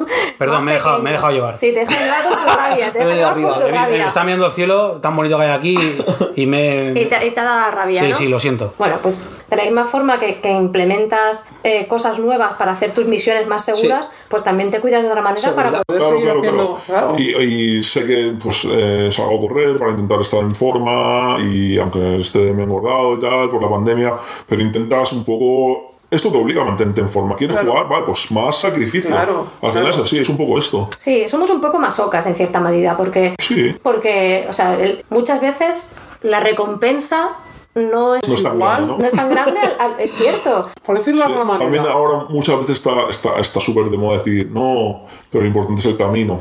Y el importante es el camino. Lo importante es el camino, pero Es eso el lo ha sido para nosotros lo sabemos Toda la vida, de toda la Ahora vida. está también de moda Claro. el pijerío este decir, no, pero lo importante es el camino. ¿sabes? Porque te probablemente es la primera vez Vas a que ser un pobre toda tu vida, pero lo importante es el camino. ¿Sabes ah, por vale. qué? ¿Entiendes o eso, no? eso es la- la, cosa es que me parece que esta ha sido la primera vez que todo el mundo les ha- le ha visto las orejas al, al lobo. Sí. Por primera vez a, la- a todo el mundo se le ha recortado de alguna manera la libertad y han visto que su vida Limitado estaba todo. basada en, claro. en- no, no- no controlaba, no tenía ningún control sobre su Sí, vida. les han tocado la la gente que ya lo sabe, Al revés, buscas un poco el cómo puedo hacer yo para seguir haciendo lo que me gusta sin esquivando esta situación de mierda. Yo he de decir que el COVID me ha gustado, ¿eh? A mí también, ha sido positivo. Porque... a mí eh, excepto por pobre gente que lo ha sufrido, el resto Correcto. me, me parece Pero me ha parecido bien por, por eso mismo, porque por desgracia, cuando llega la enfermedad no importa el estatus. Si te tiene que aplastar, sí. te va a aplastar. Sí. Pues en este caso el COVID es como, vale, tú Sí. tienes tu casa, tienes propiedad. Sí que es verdad lo que dice María, que no a todo el mundo se le ha recortado igual la libertad. No mismo vivir 100, o sea, 10 Sí, en una obvio. Que tener una casa de 100 metros cuadrados Correcto. o de 1000 metros cuadrados, pero sí que nos hemos equiparado un poco todos. ¿sabes? Claro, ha habido Y un nos- poco de sufrimiento por Sí. todos lados. También ha habido inventiva, gente que Sí. saca un perro a pasear que no es suyo, cosas de estas que en verdad te hacen creativo. Un perro y un Perdona, pájaro. ¿Sabes? y un radiador. Que está bien, está bien, está muy bien. Está muy bien, Nos ha hecho pensar. Te digo que para mí ha sido súper positivo porque nosotros en el mundo del graffiti nos ha dado tiempo a pensar en el recorrido y en decir, un recapitular, decir, vale, ¿qué llevo recorrido esto? ¿Cuánto me queda para llegar? Hasta aquí, o sea, hasta cuánto voy a decir, vale, pues muy bien, muy bien, ¿sabes? Sí. Claro. Para pensar también, a, a- a valorar todo lo que, lo que has hecho, lo que tienes que hacer, ponerte objetivos. O sea, yo creo que sido positivo. Siempre está bien parar a Sí. pensar un momento para, ser, para seguir con, con fuerzas, ¿sabes? Sí, sí. Para mí sido positivo. Bueno, y otra pregunta que tengo es, eh, ¿a quién te gustaría, ¿de quién te gustaría escuchar la historia? Hostia. ¿Sabes qué pasa? Que clara- cada persona, todo el mundo ha tenido referentes. Tira por un lado, o ha sí. tenido, o ha tenido ¿Solo nacional o no? nacional porque, se- porque como es en castellano será para la historia de aquí. Aunque si me quieres decir internacional para que quede constancia también me parece. Sí, bueno, te puedo decir un- unos cuantos internacionales que me parece que tienen cosas muy importantes que contar. Por ejemplo, te diría Howie Moss, que son pff, unos grandes artistas a nivel artístico, escritores de graffiti indudables. Te podría decir que, que tienen algo que contar, que creo que, que, que- que transmitir, ¿sabes? Hay mucha gente, pero no sé. Shark, Chinz en Alemania, en España, María. Pues se va a tener que hacer. Por ejemplo. Sí, joder, claro. A mí me interesa mucho una persona que lleva más que yo pintando en esto, ¿sabes? Mm, seguro que tiene muchas historias y muchas cosas, situaciones que dices. Pero Ni, ni de coña ni, Sí, ni de lejos, como lo que, que has sí. explicado tú. No, no, no. ¿Qué te digo yo? Me gusta. A ver, es que al final todo el mundo tenemos algo que contar. Sí, sí, pero a lo mejor, por ejemplo, alguien que, que estaba antes que tú y que, y que no pudiste por, por, Sí. por situaciones, no la has conocido, no has, pero te ha interesado su. Aunque no te guste su estilo, pero te ha interesado su figura. De en Nacional, a ver, Claro, te- te diría Bunny, por ejemplo, de Madrid, que es co- hemos sido coetáneos, ¿sabes? Y Sí. sí, también es interesantísimo. Y alguien más así nacional, bueno, Crash también, Evidentemente. Está en la lista. Está en la lista. Estamos ahí lo tenéis ahí. ¿eh? a ver si, Sí. si se anima. Crash también, pues igual antes que tú también. Sí, sí, empezó antes que yo, él. Sí, Sí, sí, creo Un par de que- años antes, como María. Sí. 79. Yo creo que sí. como yo. Sí que es verdad que yo, él, él ya llevaba algunos trenes y yo empecé a ir con él bastante seguido en el 92-93. Otro, otro incansable. Total. Sí, total, bueno, bueno, un- una bestia aparte igual. Soldado. Yo ya te digo, me quedaría entre, entre Crash y, y Bunny. Bunny de Madrid porque también es otra Sí. historia y tal. Y luego a nivel internacional, pues lo que te he dicho, alemanes, Jonos, eh, Shark, Chinz o Chaos en Estocolmo. Es un- un- además es una historia de un personaje rollo de... De película, culebrón, ¿no? ¿eh? Sí, Sí. sí, sí, sí. Se me ha olvidado otra cosa, porque hemos hablado antes del estilo, ¿vale? Has desarrollado tu estilo y ahora es como eficacia eficacia suiza. Yo- Minimalista, ¿no? Más que minimalista es eficacia, o sea, vas. Entonces, eso supongo que tiene que ver con que hay poco Las tiempo. para hacer, claro. Sí. De hecho, te, te diría una cosa, y es que este verano, este verano pasado que estuve en, en Italia con Novak y fuimos a pintar un par de coches en las que podías estar bastante tiempo. Y claro, a mí me trastornó todo, porque rollo, ¿cuántas? ¿Qué hago? ¿Pinto 10 piezas de 10 minutos o me hago una pieza con caracteres y tal? Y claro, pues tienes que redibujar y cambiar todo tu estilo para poder estar el tiempo allí y no te pasarte horas ahí esperando, ¿sabes? Y es un ejercicio Sí, porque no va a proyectos de. no, no, no, no. Él además era, no, yo vengo con todo esto de colores aquí, voy a hacer esto con calma, aquí voy a estar tres horas, más otras tres horas para la segunda pieza y era, vale, vale. Entonces yo, y, y está guay porque también, o sea, cuando en el pasado todo era al revés, de que intentabas suprimir, simplificar con estilo, intentando hacer movimiento y tal, para poder ser efectivo al tiempo que tienes, lo, mm, bueno, lo que aprendes, ¿sabes? O sea, es todo lo contrario. Si voy a este sitio, pues tengo que tener una pieza para pintar una hora, ¿sabes? Y poder poner más detalles y tal. En un, en un tren tienes 10 minutos y en una pared tienes todo el tiempo que quieras, a no ser que estés haciendo bomba y tal. Sí. Cuando- Bueno, y cuando tienes tiempo para hacer un tren, no sabes qué hacer. Claro. Y sí, sí, sí, es una lucha tuya de decir, bueno, tienes que saber pintar 3 minutos, 5, 15, 20, una hora, depende, ¿no? Y te tienes que acostumbrar.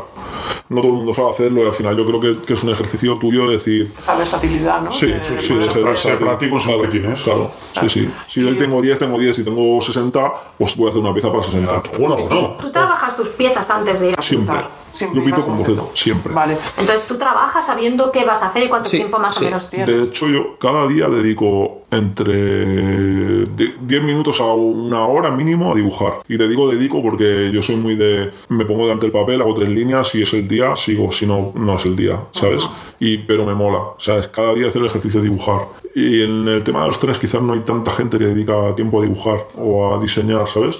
Yo creo que es un error porque el tener todo pensado al milímetro, el boceto, cómo marcarlo, cómo rellenarlo, cómo tal, dónde va el detalle y tal, te hace ganar tiempo. Claro. O sea, está comprobado, ¿eh? Yo soy bastante rápido pintando porque voy muy organizado, soy muy metódico. Normalmente, como esto te permite ser eh, dinámico a la hora de pintar, ¿sabes? Y de improvisar, caerías en decir, bueno, hace siempre lo mismo, no, porque mi trabajo es previo, mi trabajo Claro. es en el papel, ¿sabes? Claro. Y Pero hay mucha gente que le pasa. Claro, siempre hace lo mismo porque es, bueno, va al tren a 10 minutos, tal, así, así.